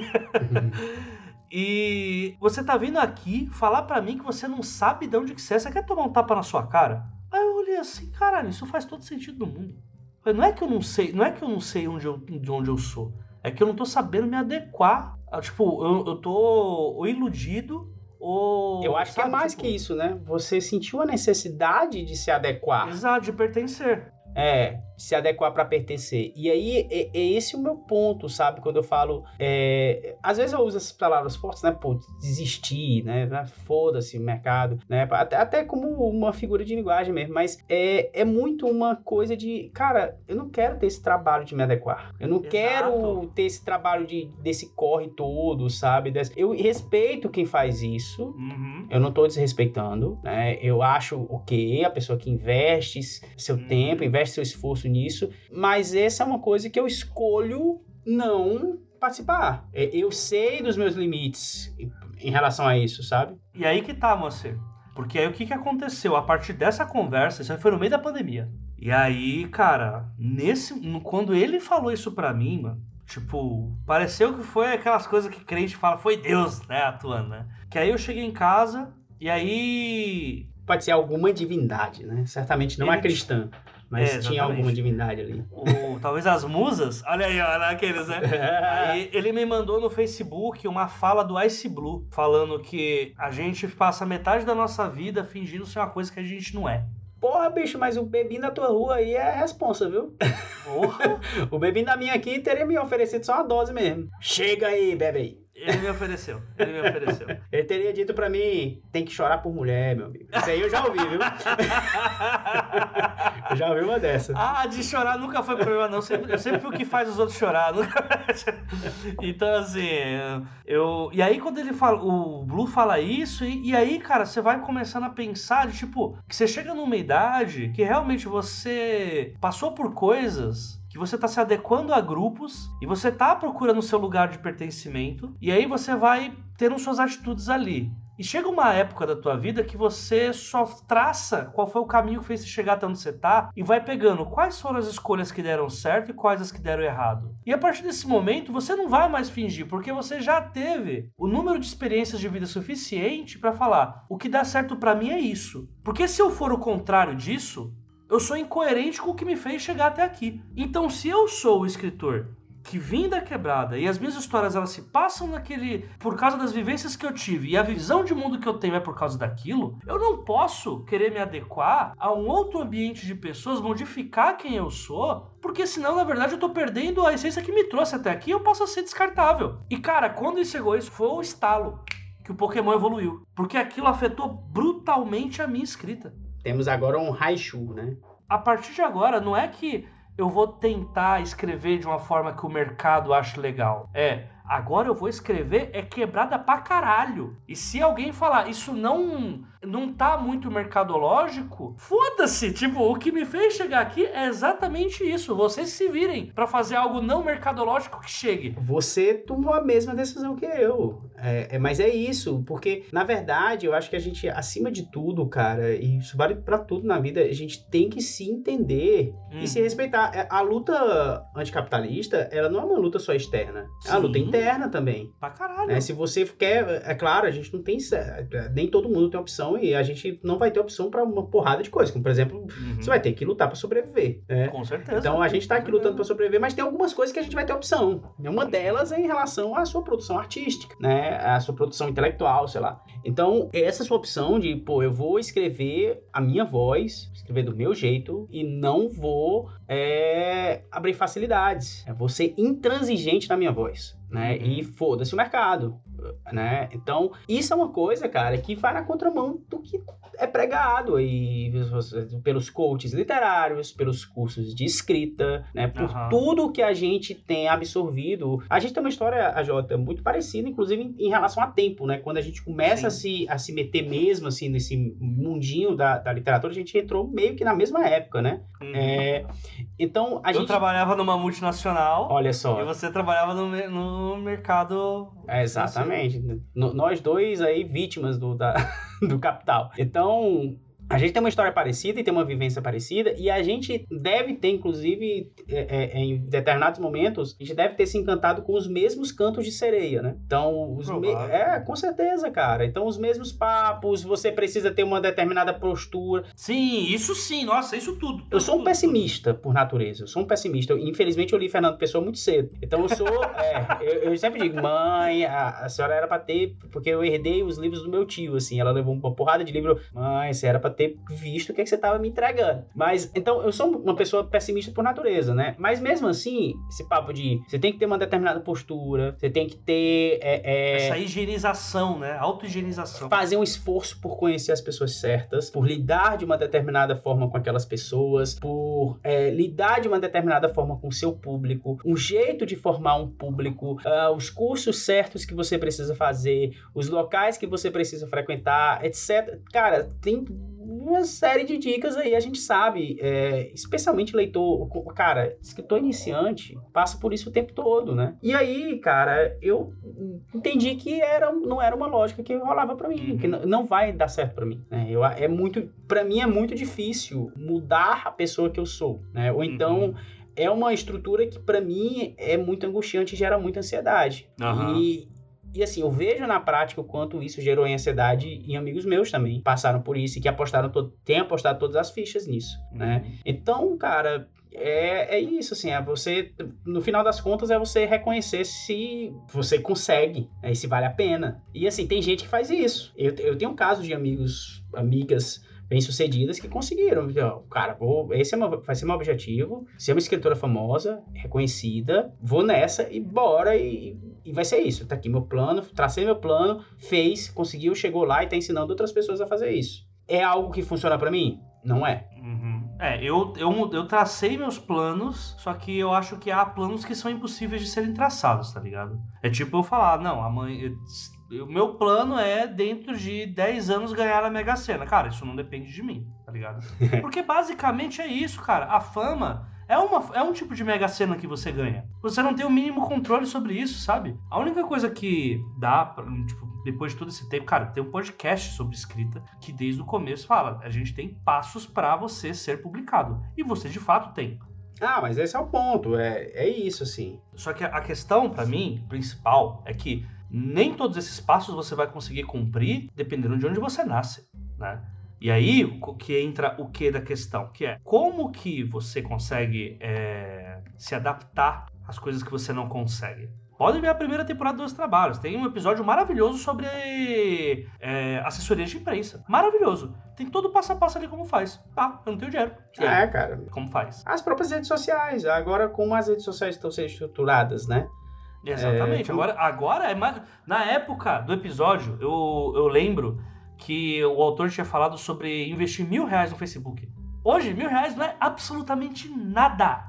Nada. E aí, cara, indo nessa perspectiva, aonde que isso flerta com esse rolê, né, de academia versus mercado, que a gente tá falando sobre a, o que separa as pessoas desses locais, né? E até mesmo essa lógica de que algum tipo de literatura é, é inferior à outra, né? Porque no fim eu acabava sofrendo desses dois lados. Além de ter um mercado que ele cobra um pedágio de quem é pobre, que a maioria das pessoas que são pobres não conseguem é, bater. De outro lado, você tem uma academia que vai falar pra você que o que você escreve é, não é nada, assim. Que os bons escritores mesmo são caras que os nomes já estão aqui nessa tabuleta Já morreram. E aí, quando você vai ver quais eram as profissões desses caras, era tipo embaixador, era tipo advogado, médico, uns caras fudidos, assim, que você fala, nossa, a escrita do cara era hobby, tá ligado? Mas é o conselho famoso do Drummond, né, cara? Quer ser escritor? Arrume um cargo público. É, o que não funciona mais também, né? O que também não funciona mais, É. né?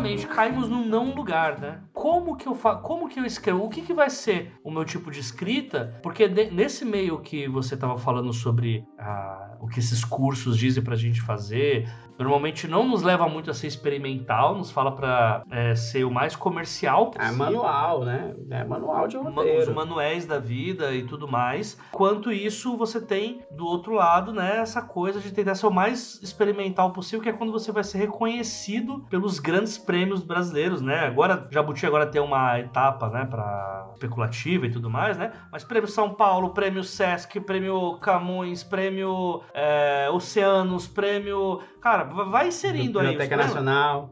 tudo prêmio pra essa literatura dita cabeçuda. Então, se você, quando você sai de um determinado local, você não é você não consegue pagar o pedágio do mercado editorial é, tradicional. E por outro lado, você também não é aceito para academia. Qual que é o teu lugar como escritor? O que, que você faz como escritor? Qual que é o caminho? É eu virar só pesquisador, porque a minha escrita não serve nunca para lugar nenhum. Eu não tenho dinheiro suficiente para ser comercial e eu não tenho intelecto suficiente para ser um desses gênios, né, experimentais da literatura. É para mim é essas duas imagens elas trazem esse distanciamento. Mas é justamente porque o funil é muito pequeno, cara. Exato. A gente é, é, é- é por isso, porque a gente está falando do mercado raquítico, um mercado que não conhece o Brasil, que não tem, é, é, é, que não conhece a- aquilo que a, a gente fala muito sobre isso, né? Sobre como Uhum. você mora em São Paulo e como você está distante de São Paulo.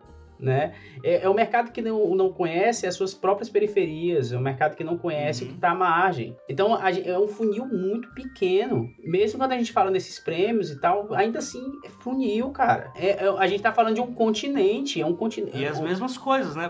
Porque pra mim é isso, esses dois locais. Porque assim, são essas duas formas de publicação hoje. Ah, tem o independente. Beleza, show, tem o independente. Eu, assim, de coração. O independente ele vai vender pra esses dois públicos. Ele não vai vender pra quem não lê. Então ele tem que lidar com essas duas Não, claro, partes. não chega no, no entendimento. Exato. Não chega. Então, assim, essas duas mentalidades, tanto do- dos concursos, que são desses textos mais, né, os reconhecidos pela, pela academia, os caras que vão ser estudados, quanto o nosso mercado tradicional, que vão definir o que é comercial ou não, são esses dois loca- locais que criam o apartheid cultural que a gente tem do pobre não querer ler, o pobre não querer ir pra biblioteca, o pobre não querer fazer as coisas.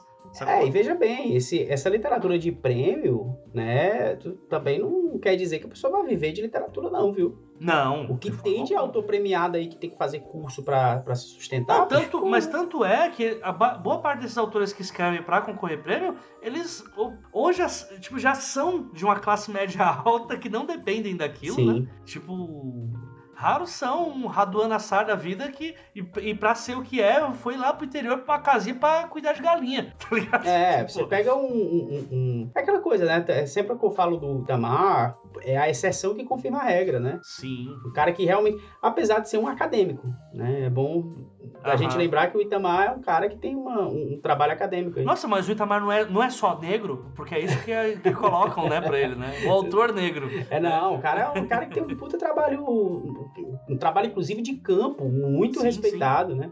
Ah, só, isso é ironia, tá, gente? Eu, eu acabei de usar da ironia, tá? É, Acho que... gente, usou do recurso da ironia, né? Fortaleceu uma imagem que não é verdade para né, Exato. exemplificar. Vamos explicar aqui, né? Mas é isso, assim, no final das contas a gente está falando de uma literatura que é uma literatura continental, né? Que se resume a um, um- uma coisa de nada, né? E aí tem muito isso de eu falar de eu não ter estrutura para lidar com isso, assim, de, poxa, se, a gente imagina que tá difícil pra gente, eu sempre digo isso, né? Tá difícil pra gente, imagina a pessoa que escreve do norte do país. A gente vê a dificuldade, a gente conhece pessoas que escrevem no Depende, norte. né? Dependendo. Que, que aí sempre entra aquele papo que eu falo, né? Claro, tem classe Depende social. do cacife. Tem, tem a classe social, né? Mas vamos falar aqui da galera da nossa realidade. Do nosso. Não, é, o nosso- brasileiro médio. É, o Isso brasileiro aí, cara, médio. Tá fudido. Tá, fudido, cara. E Tá tá fudido porque, mais uma vez, a gente falar em mercado editorial brasileiro, eu não dá, eu não, não aceito esse termo. Mercado editorial brasileiro. Pra mim, não existe um mercado editorial brasileiro. Tem né? uma parte no que você fala lá no começo que eu costumo repetir muito isso de uma outra forma, que foi quando você falou que a, a hipótese de se tornar escritor, ela era inconcebível. Eu acho que isso diz muito sobre qual que era a tua realidade né, da época. O, normalmente, a- da realidade que eu tenho aqui, eu, que isso inclusive foi da nossa troca de áudios, né? Eu costumo dizer que a hipótese de ser escritor ou leitor, ela sequer, é, assim, ela não era nem apresentada como existente, saca? Tipo, nem leitor, inclusive. Não é, mas é. do tipo, eu não tinha ninguém pra, pra falar sobre as coisas que eu lia, cara. É, eu É, sempre. você era uma exceção, exceção, exceção, exceção. Eu lia porque eu não tive uma doença e eu não saía de casa numa, na primeira infância já, né? E também tive um, um trauma muito grande que também me fez ter medo de sair de casa. E aí eu ficava em casa e minha mãe pegou esses, é, esses livros que meu tio deixou na casa lá da, da, da minha avó e tal, que eram os livros que ele trocava com uma confidente dele. Enfim, uma longa história. E aí levou esse monte de livro e eu passei a ler em casa e foi assim que eu comecei o meu contato com literatura, né? Uhum. É, e a partir disso fui pedindo pra ela comprar revista, enchendo o saco, pra ir em sebo, esse tipo de coisa, né? Mas é esse contato assim bizarro e nenhum dos meus conhecidos, os meus colegas de escola, é, essa galera, ninguém lia também. né? Uhum. Tanto é que eu fui encontrar uma turma que tinha algum interesse quando eu descobri o RPG. Não. E aí eu fui jogar RPG, não é porque eu gostava do RPG, mas é porque era uma galera que lia alguma coisa, né? Eu, pô, agora a gente pode conversar sobre isso, né? então foi muito isso, assim, esse. esse é, é, mas escritor, existia essa profissão, existe, sabe, de escritor, cara, era uma coisa absurda, assim. Não fazia sentido você conceber isso. Tipo ser astronauta, tá ligado? É, exatamente. Ninguém é astronauta, tá ligado? É, Ninguém é Eu astronauta. sempre lembro que era uma coisa que eu achava mais fácil ah, você se tornar jogador de futebol do que Sim. escritor, Sim, sim, totalmente. sabe? E- Totalmente. É, Era uma coisa realmente pra mim na minha cabeça. Tanto é, cara, que eu, eu sempre gostei muito de arte em geral e a música era mais acessível. Por quê? Porque, Uhum. pô, no bar da esquina tinha um maluco tocando teclado, sabe? Exato, exatamente. E aí que e, e é nisso que eu falo, por que, que eu puxei isso? Porque isso leva, novamente, pro que a gente estava colocando lá no início sobre essa apropriação cultural das massas, né? Das classes sociais que são feitas, e que se pensa, porra, qual que seria, né? Uma, uma, o que seria uma solução para isso, né? Porque na verdade nunca tem uma solução, né? Pra Quando um avião desse que tá caindo já há mais de décadas, né? Não existe uma solução exata, né? Mas eu tava escutando ontem uma, é, um podcast sobre uma pesquisa feita sobre os leitores do Brasil, né? Ah, sobre como que a, a pessoa que tava lendo, né? Uma pessoa de, do marketing literário e tal, né? E a resposta que a pessoa falou, não, isso só significa que o mercado precisa urgentemente ir atrás de novos leitores. Tipo, não que seja uma grande novidade, mas pra mim é uma coisa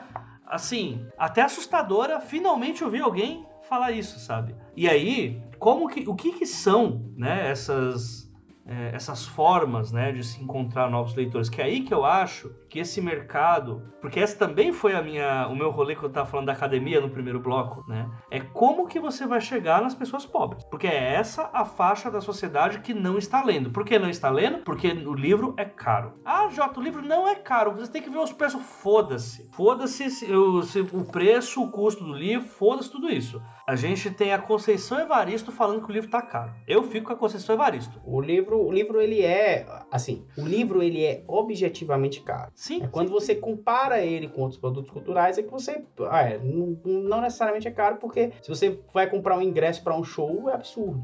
né? Então, na verdade, a cultura é cara, o acesso a qualquer coisa no Brasil é caro. E, e assim, não é que seja caro, né? A questão é que a gente ganha muito pouco. Exato. Então- que é caro. É caro e a gente ganha pouco. É, o, é meio que as duas coisas. Assim, o ponto é, mais do que caro, ele é inacessível. Mais do que, assim, se- dizer o custo dele, não sei o que. Não, ele é inacessível. É, ele é caro porque as pessoas não estão comprando. Ponto. Se as pessoas estivessem comprando, ele não seria caro. Ponto. Acho que esse é, um- é o padrão, assim, básico, né? Mas o ponto é, já que ele é caro, ele tá colaborando com o plano de apartheid social. Porque só um grupo vê, lê, né? Então como que você consegue, em cima disso, você ter um aumento de leitores, sendo que você só vende para a mesma classe social há pelo menos 20 anos que eu vejo vivo. que eu estou vivo e estou vendo, mas coisa já é muito tempo Você quer que eu lhe diga qual é a minha opinião para isso? Diga a sua opinião. Empresa pública. Editora pública. Editora pública. É uma, é uma iniciativa. Cara, é uma eu sou iniciativa. super a favor de editoras, no plural, pública, de distribuição pública, sabe? E, cara, muito a favor. Muito a favor. Eu acho que é um, um- um mercado que o governo deveria entrar. Agora, imagino que nesse momento tem livreiro aí dando cambalhota, tem, tem editor dando cambalhota, mas é isso. Porque eu tenho uma visão, tu falou do avião que tá caindo, né? Há muito Uhum. tempo. Eu tenho uma visão de um, de um transatlântico que tá afundando há muito tempo. De um submarino indo ver o Titanic. Não, submarino não, porque é de uma vez, né? É indolor, né? Inclusive, eu fiquei muito triste. Eu, eu não acho a melhor forma de um milionário morrer, porque é muito rápido, né? É... Eu- o melhor comentário que eu vi sobre isso foi que eles foram de WinRAR. Caraca, nossa, foram de Winrar é de uma genialidade, viu? Tem um toque de genialidade aí. Mas, ó, é... Winrar com senha que você esquece, né? Nunca mais descompacta. É, e. Pô, me desconcentrou aí o Winrar. Então, eu penso no- na, na ideia do transatlântico que tá afundando mesmo e que não tem como você desafundar. Você tem que ir pros botes salva-vidas, né?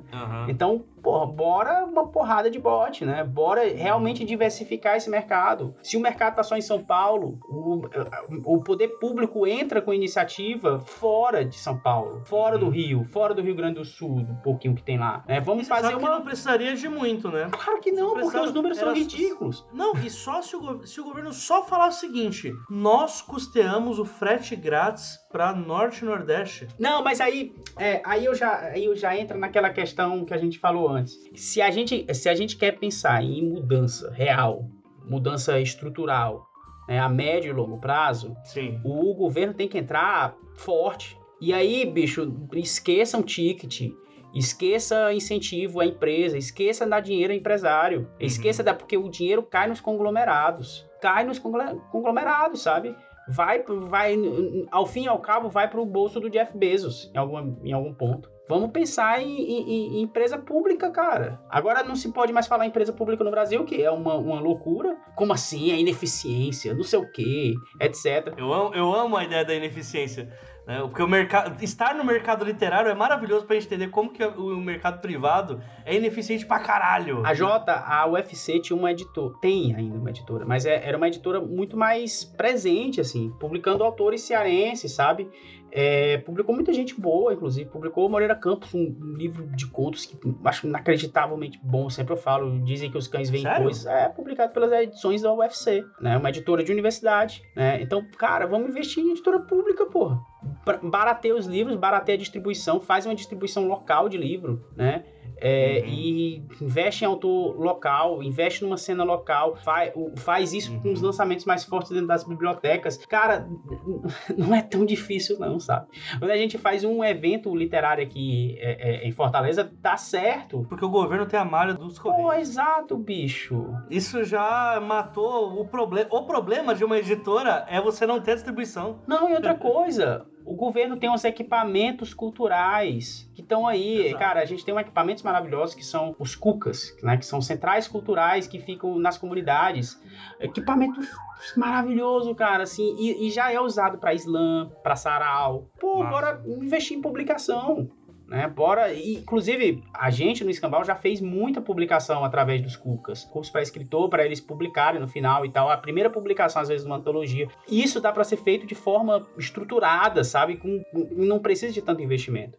Agora, enquanto a gente depender de três ou quatro famílias, sabe? De três ou quatro empresas que estão aí há anos e anos reclamando do mercado, etc e tal, não vai ter, não vai ter mudança, não vai ter mudança de jeito nenhum e vai, a gente vai continuar tendo essas mesmas conversas ano após ano, né? Porque, cara, é isso, não, não vai surgir magicamente ah, uma geração de leitores. Ah, Da noite pro dia, o tempo todo reclamando, ah, porque não tem leitor, porque não tem interesse. Então, por isso a gente não. Cara, não vai surgir da noite pro dia sem um movimento, sabe? Uhum. É, e aí, bote livraria da cultura pra quebrar aí, sabe? E isso aí que você tá falando. Ah, mas aí a livraria é um outro caso, né? É outro caso. Mas é.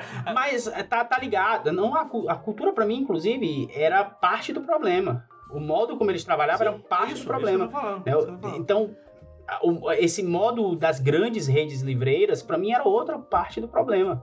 Que não se preocupava nem um pouco com diversificar a literatura, com formar leitores e etc. Eu tava conversando um tempo atrás com um homem grande aí no mercado, que ele- eu já falei isso aqui nos dois trabalhos uma vez, mas que o cara ele ficava puto como que é, as livrarias elas quebraram por um motivo. Porque nunca se adaptou junto com as editoras um sistema de contagem de livros igual que se faz com as farmácias. Porque eu não sei se você sabe, mas a editora, quando a livraria vendia o livro, a editora só ia saber seis meses depois que ela vendeu aquele livro. Uhum. Logo, você não sabe aonde que tá vendendo, aonde deixa de vender, você sabe tudo atrasado. Então você já não tem nenhum planejamento daquilo que você pode fazer, né? Mas isso, é, isso não é nem, nem a pontinha do iceberg, nem. Pra mim, o maior problema é essa falta de, de ação. Porque as ações que a gente tem, elas vêm do mercado independente, né? As, todas, as modifica todas as inovações literárias que a gente tem saem do Sim. mercado independente. Sai dos botes salva-vidas. Exatamente. Porque o capital é conservador, meu irmão. Capital não quer correr risco. Exato. E aí, eu só acredito em dois tipos de solução. A solução pelo. Aliás, eu acredito não. Existem dois tipos de solução. Né? A solução coletiva e a solução individual. A solução coletiva é o Estado. A solução individual é o, o dono da editora começar a usar o seu poder de lobista, né? Porque eles têm poder pra isso, né? Ou pelo menos deveriam ter, né?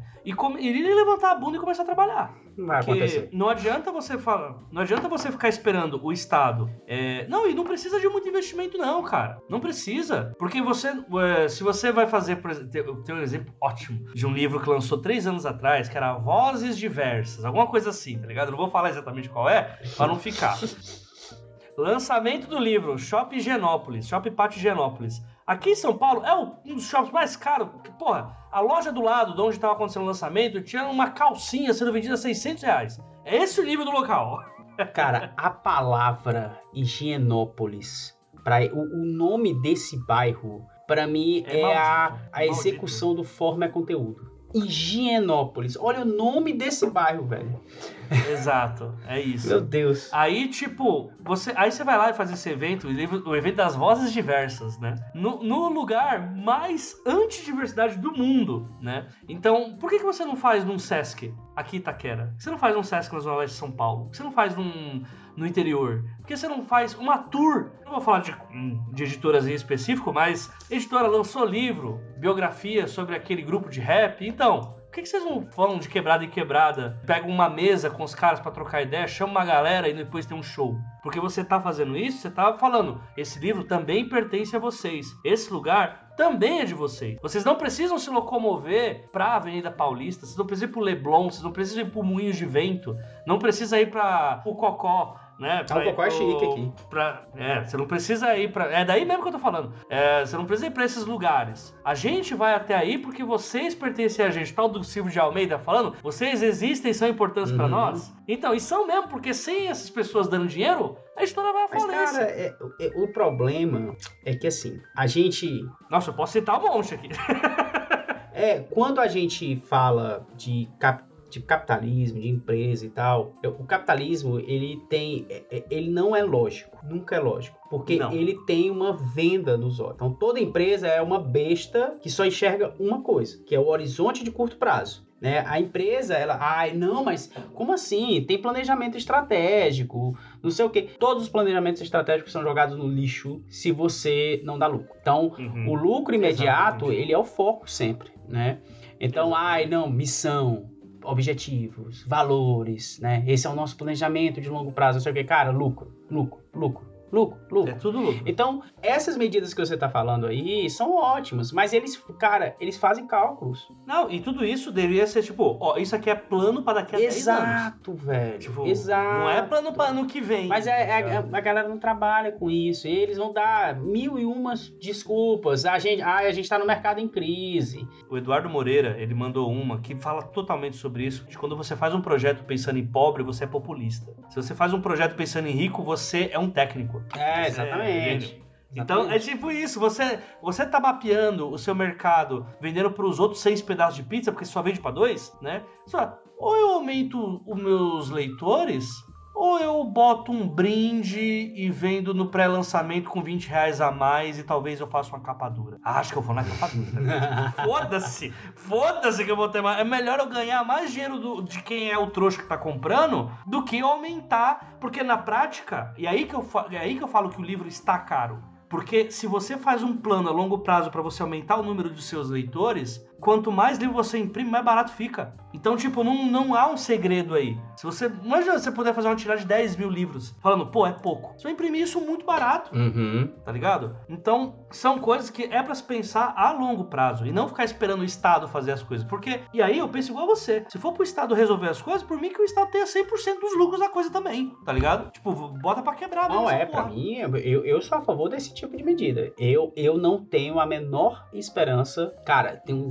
zero esperança de que o mercado privado vá resolver essas questões. Ou se a gente tem um governo que negocie muito bem e faça um rolê meio China, assim, com, com as editoras. Ah, a partir de agora, nosso plano é esse. Se vocês quiserem vir com a gente, venham. Senão vocês vão tomar no cu porque a gente vai fazer tudo. Exato, mas é, tá ligado? é isso. Aí.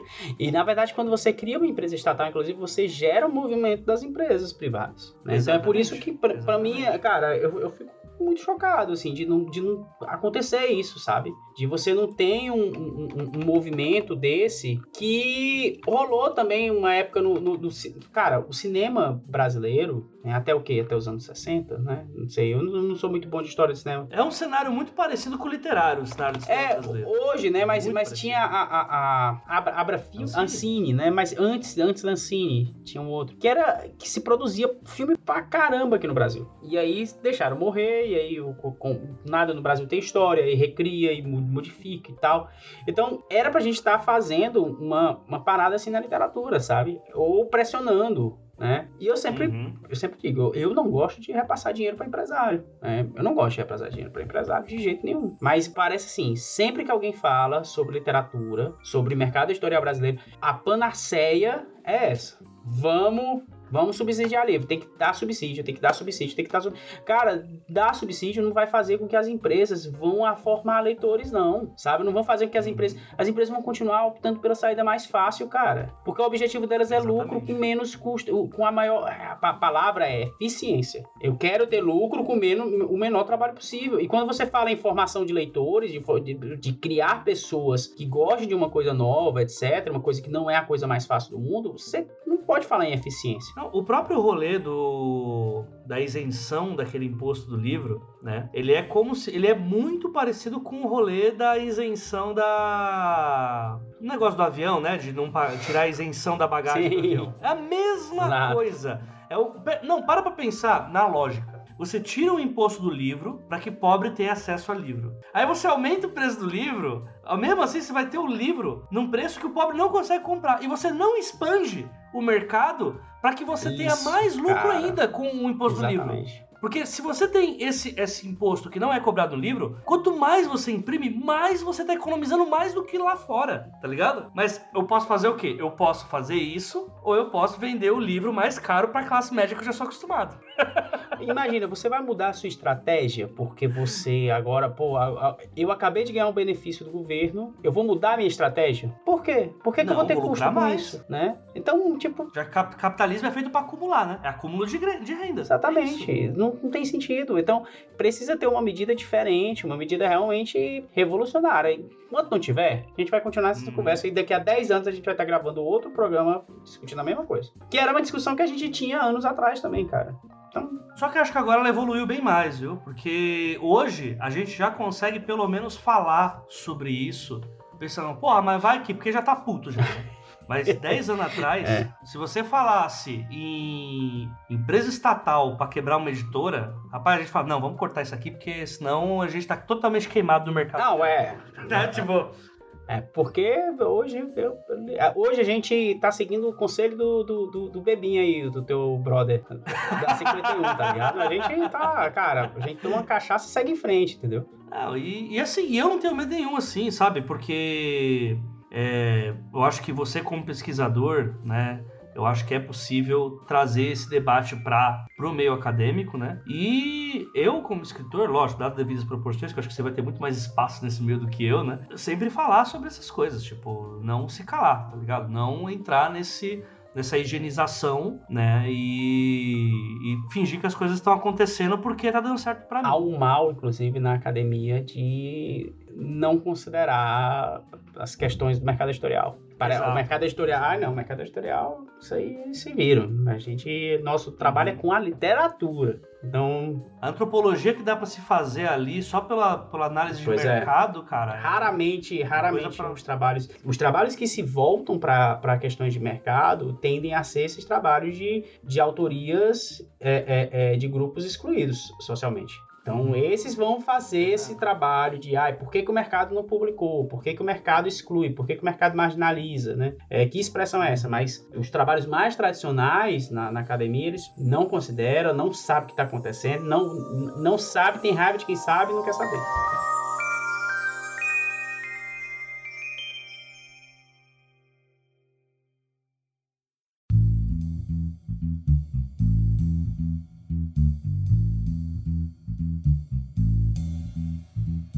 Cara, nada melhor do que pistolar, né, sobre temas que a gente raramente vê as pessoas falando e para mim, de verdade assim, faz muita falta falar sobre, tem muita gente que não faz ideia o que que é um apartheid uhum. cultural, né? E eu acho que se a gente não ficar aqui quase duas horas conversando sobre isso, dando exemplo atrás de exemplo, atrás de exemplo, atrás de exemplo, e faltou um monte de exemplo Nossa. ainda, viu, gente? Tá? Tipo, um monte de coisa faltou pra, pra falar. A gente não, come, não engrena o papo e vai ficar essa discussãozinha de ai, porque que o mercado, o mercado tá, tá falindo porque tem 1% de pessoas pirateando livro. Ai, ah, não! não, pirataria de novo, não! né? Não, o, o, mercado não tá prestando porque agora é tudo romance monster O problema é a galera do PDF, é o que tá quebrando. Cara, eu, eu tenho silencio todos. A, a primeira pessoa. Ah, olha, já... o primeiro tweet que eu vejo. O primeiro, o primeiro. Hoje eu tô, eu tô esse tipo de pessoa, gente. Eu tô esse tipo de gente. O primeiro tweet de alguém que me irrita sobre qualquer motivo, eu silencio. Ô ferramenta maravilhosa. Você vê que nós partimos do mesmo lugar e fomos para esferas totalmente diferentes, né? O que eu faço, eu, tiro, eu dou um Ctrl C, mando pro grupo do Telegram Retrospectiva 2023, porque é lá que está o nosso acervo que vira conteúdo. Ah, é. E eu falo, vamos. Cara, eu, o, a retrospectiva dos trabalhos ele é uma análise antropológica da podridão da sociedade twitter. É que você, você gosta de chafurdar, você mergulha, né? Tu mergulha na Nossa, treta. E, e não fico bravo, viu? E não fico nervoso, cara. Agora, toda vez que eu entro no Twitter, tem uma placa na minha mente que é ao entrar aqui, abandonar toda esperança. é isso. Então, você terminando esse papo massa aqui, faça o jabá para o pessoal o que, que você está fazendo, o que, que você fez, o que você tem publicado, o que, que dá para o pessoal saber, o que, que você escreve. Boa, fazer, fazer jabá depois de tudo que eu disse aqui. Vamos nessa. Bom, gente, é, como escritor, né, publiquei, minhas obras mais recentes saíram aí na, na revista Eita Magazine, é, você pode procurar aí o último, o último volume, né, o volume 3, uh, ah, um conto de horror. Tem o Deus Qualquer de Areia, que é um, um, um, conto mais longo que eu publiquei pela Mafagaf, eu sempre indico, é um, um, texto que eu gosto muito. Tem algumas coisas que vão sair em breve, então, para saberem, né, eu não sei exatamente quando e como vão sair, mas para você ficar aí atento ao que vai rolar, me siga nas redes sociais, Moacir Fio, tudo junto, tanto no Twitter quanto no Instagram. No Instagram, como eu falei, tô postando umas coisas aí de poesia e tal também.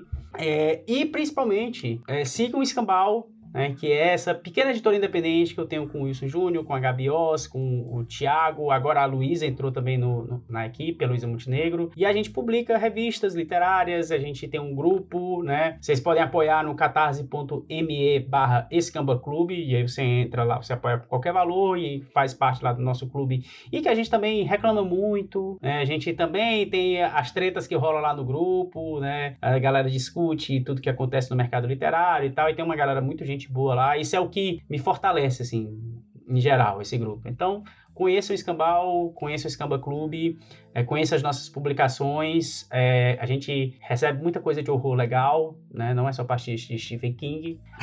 e a gente publica, né? Então, recomendo conhecerem. É bacana. Muito bom, muito bom. É isso então, gente. Um abraço para todo mundo e a gente se vê na próxima quinzena.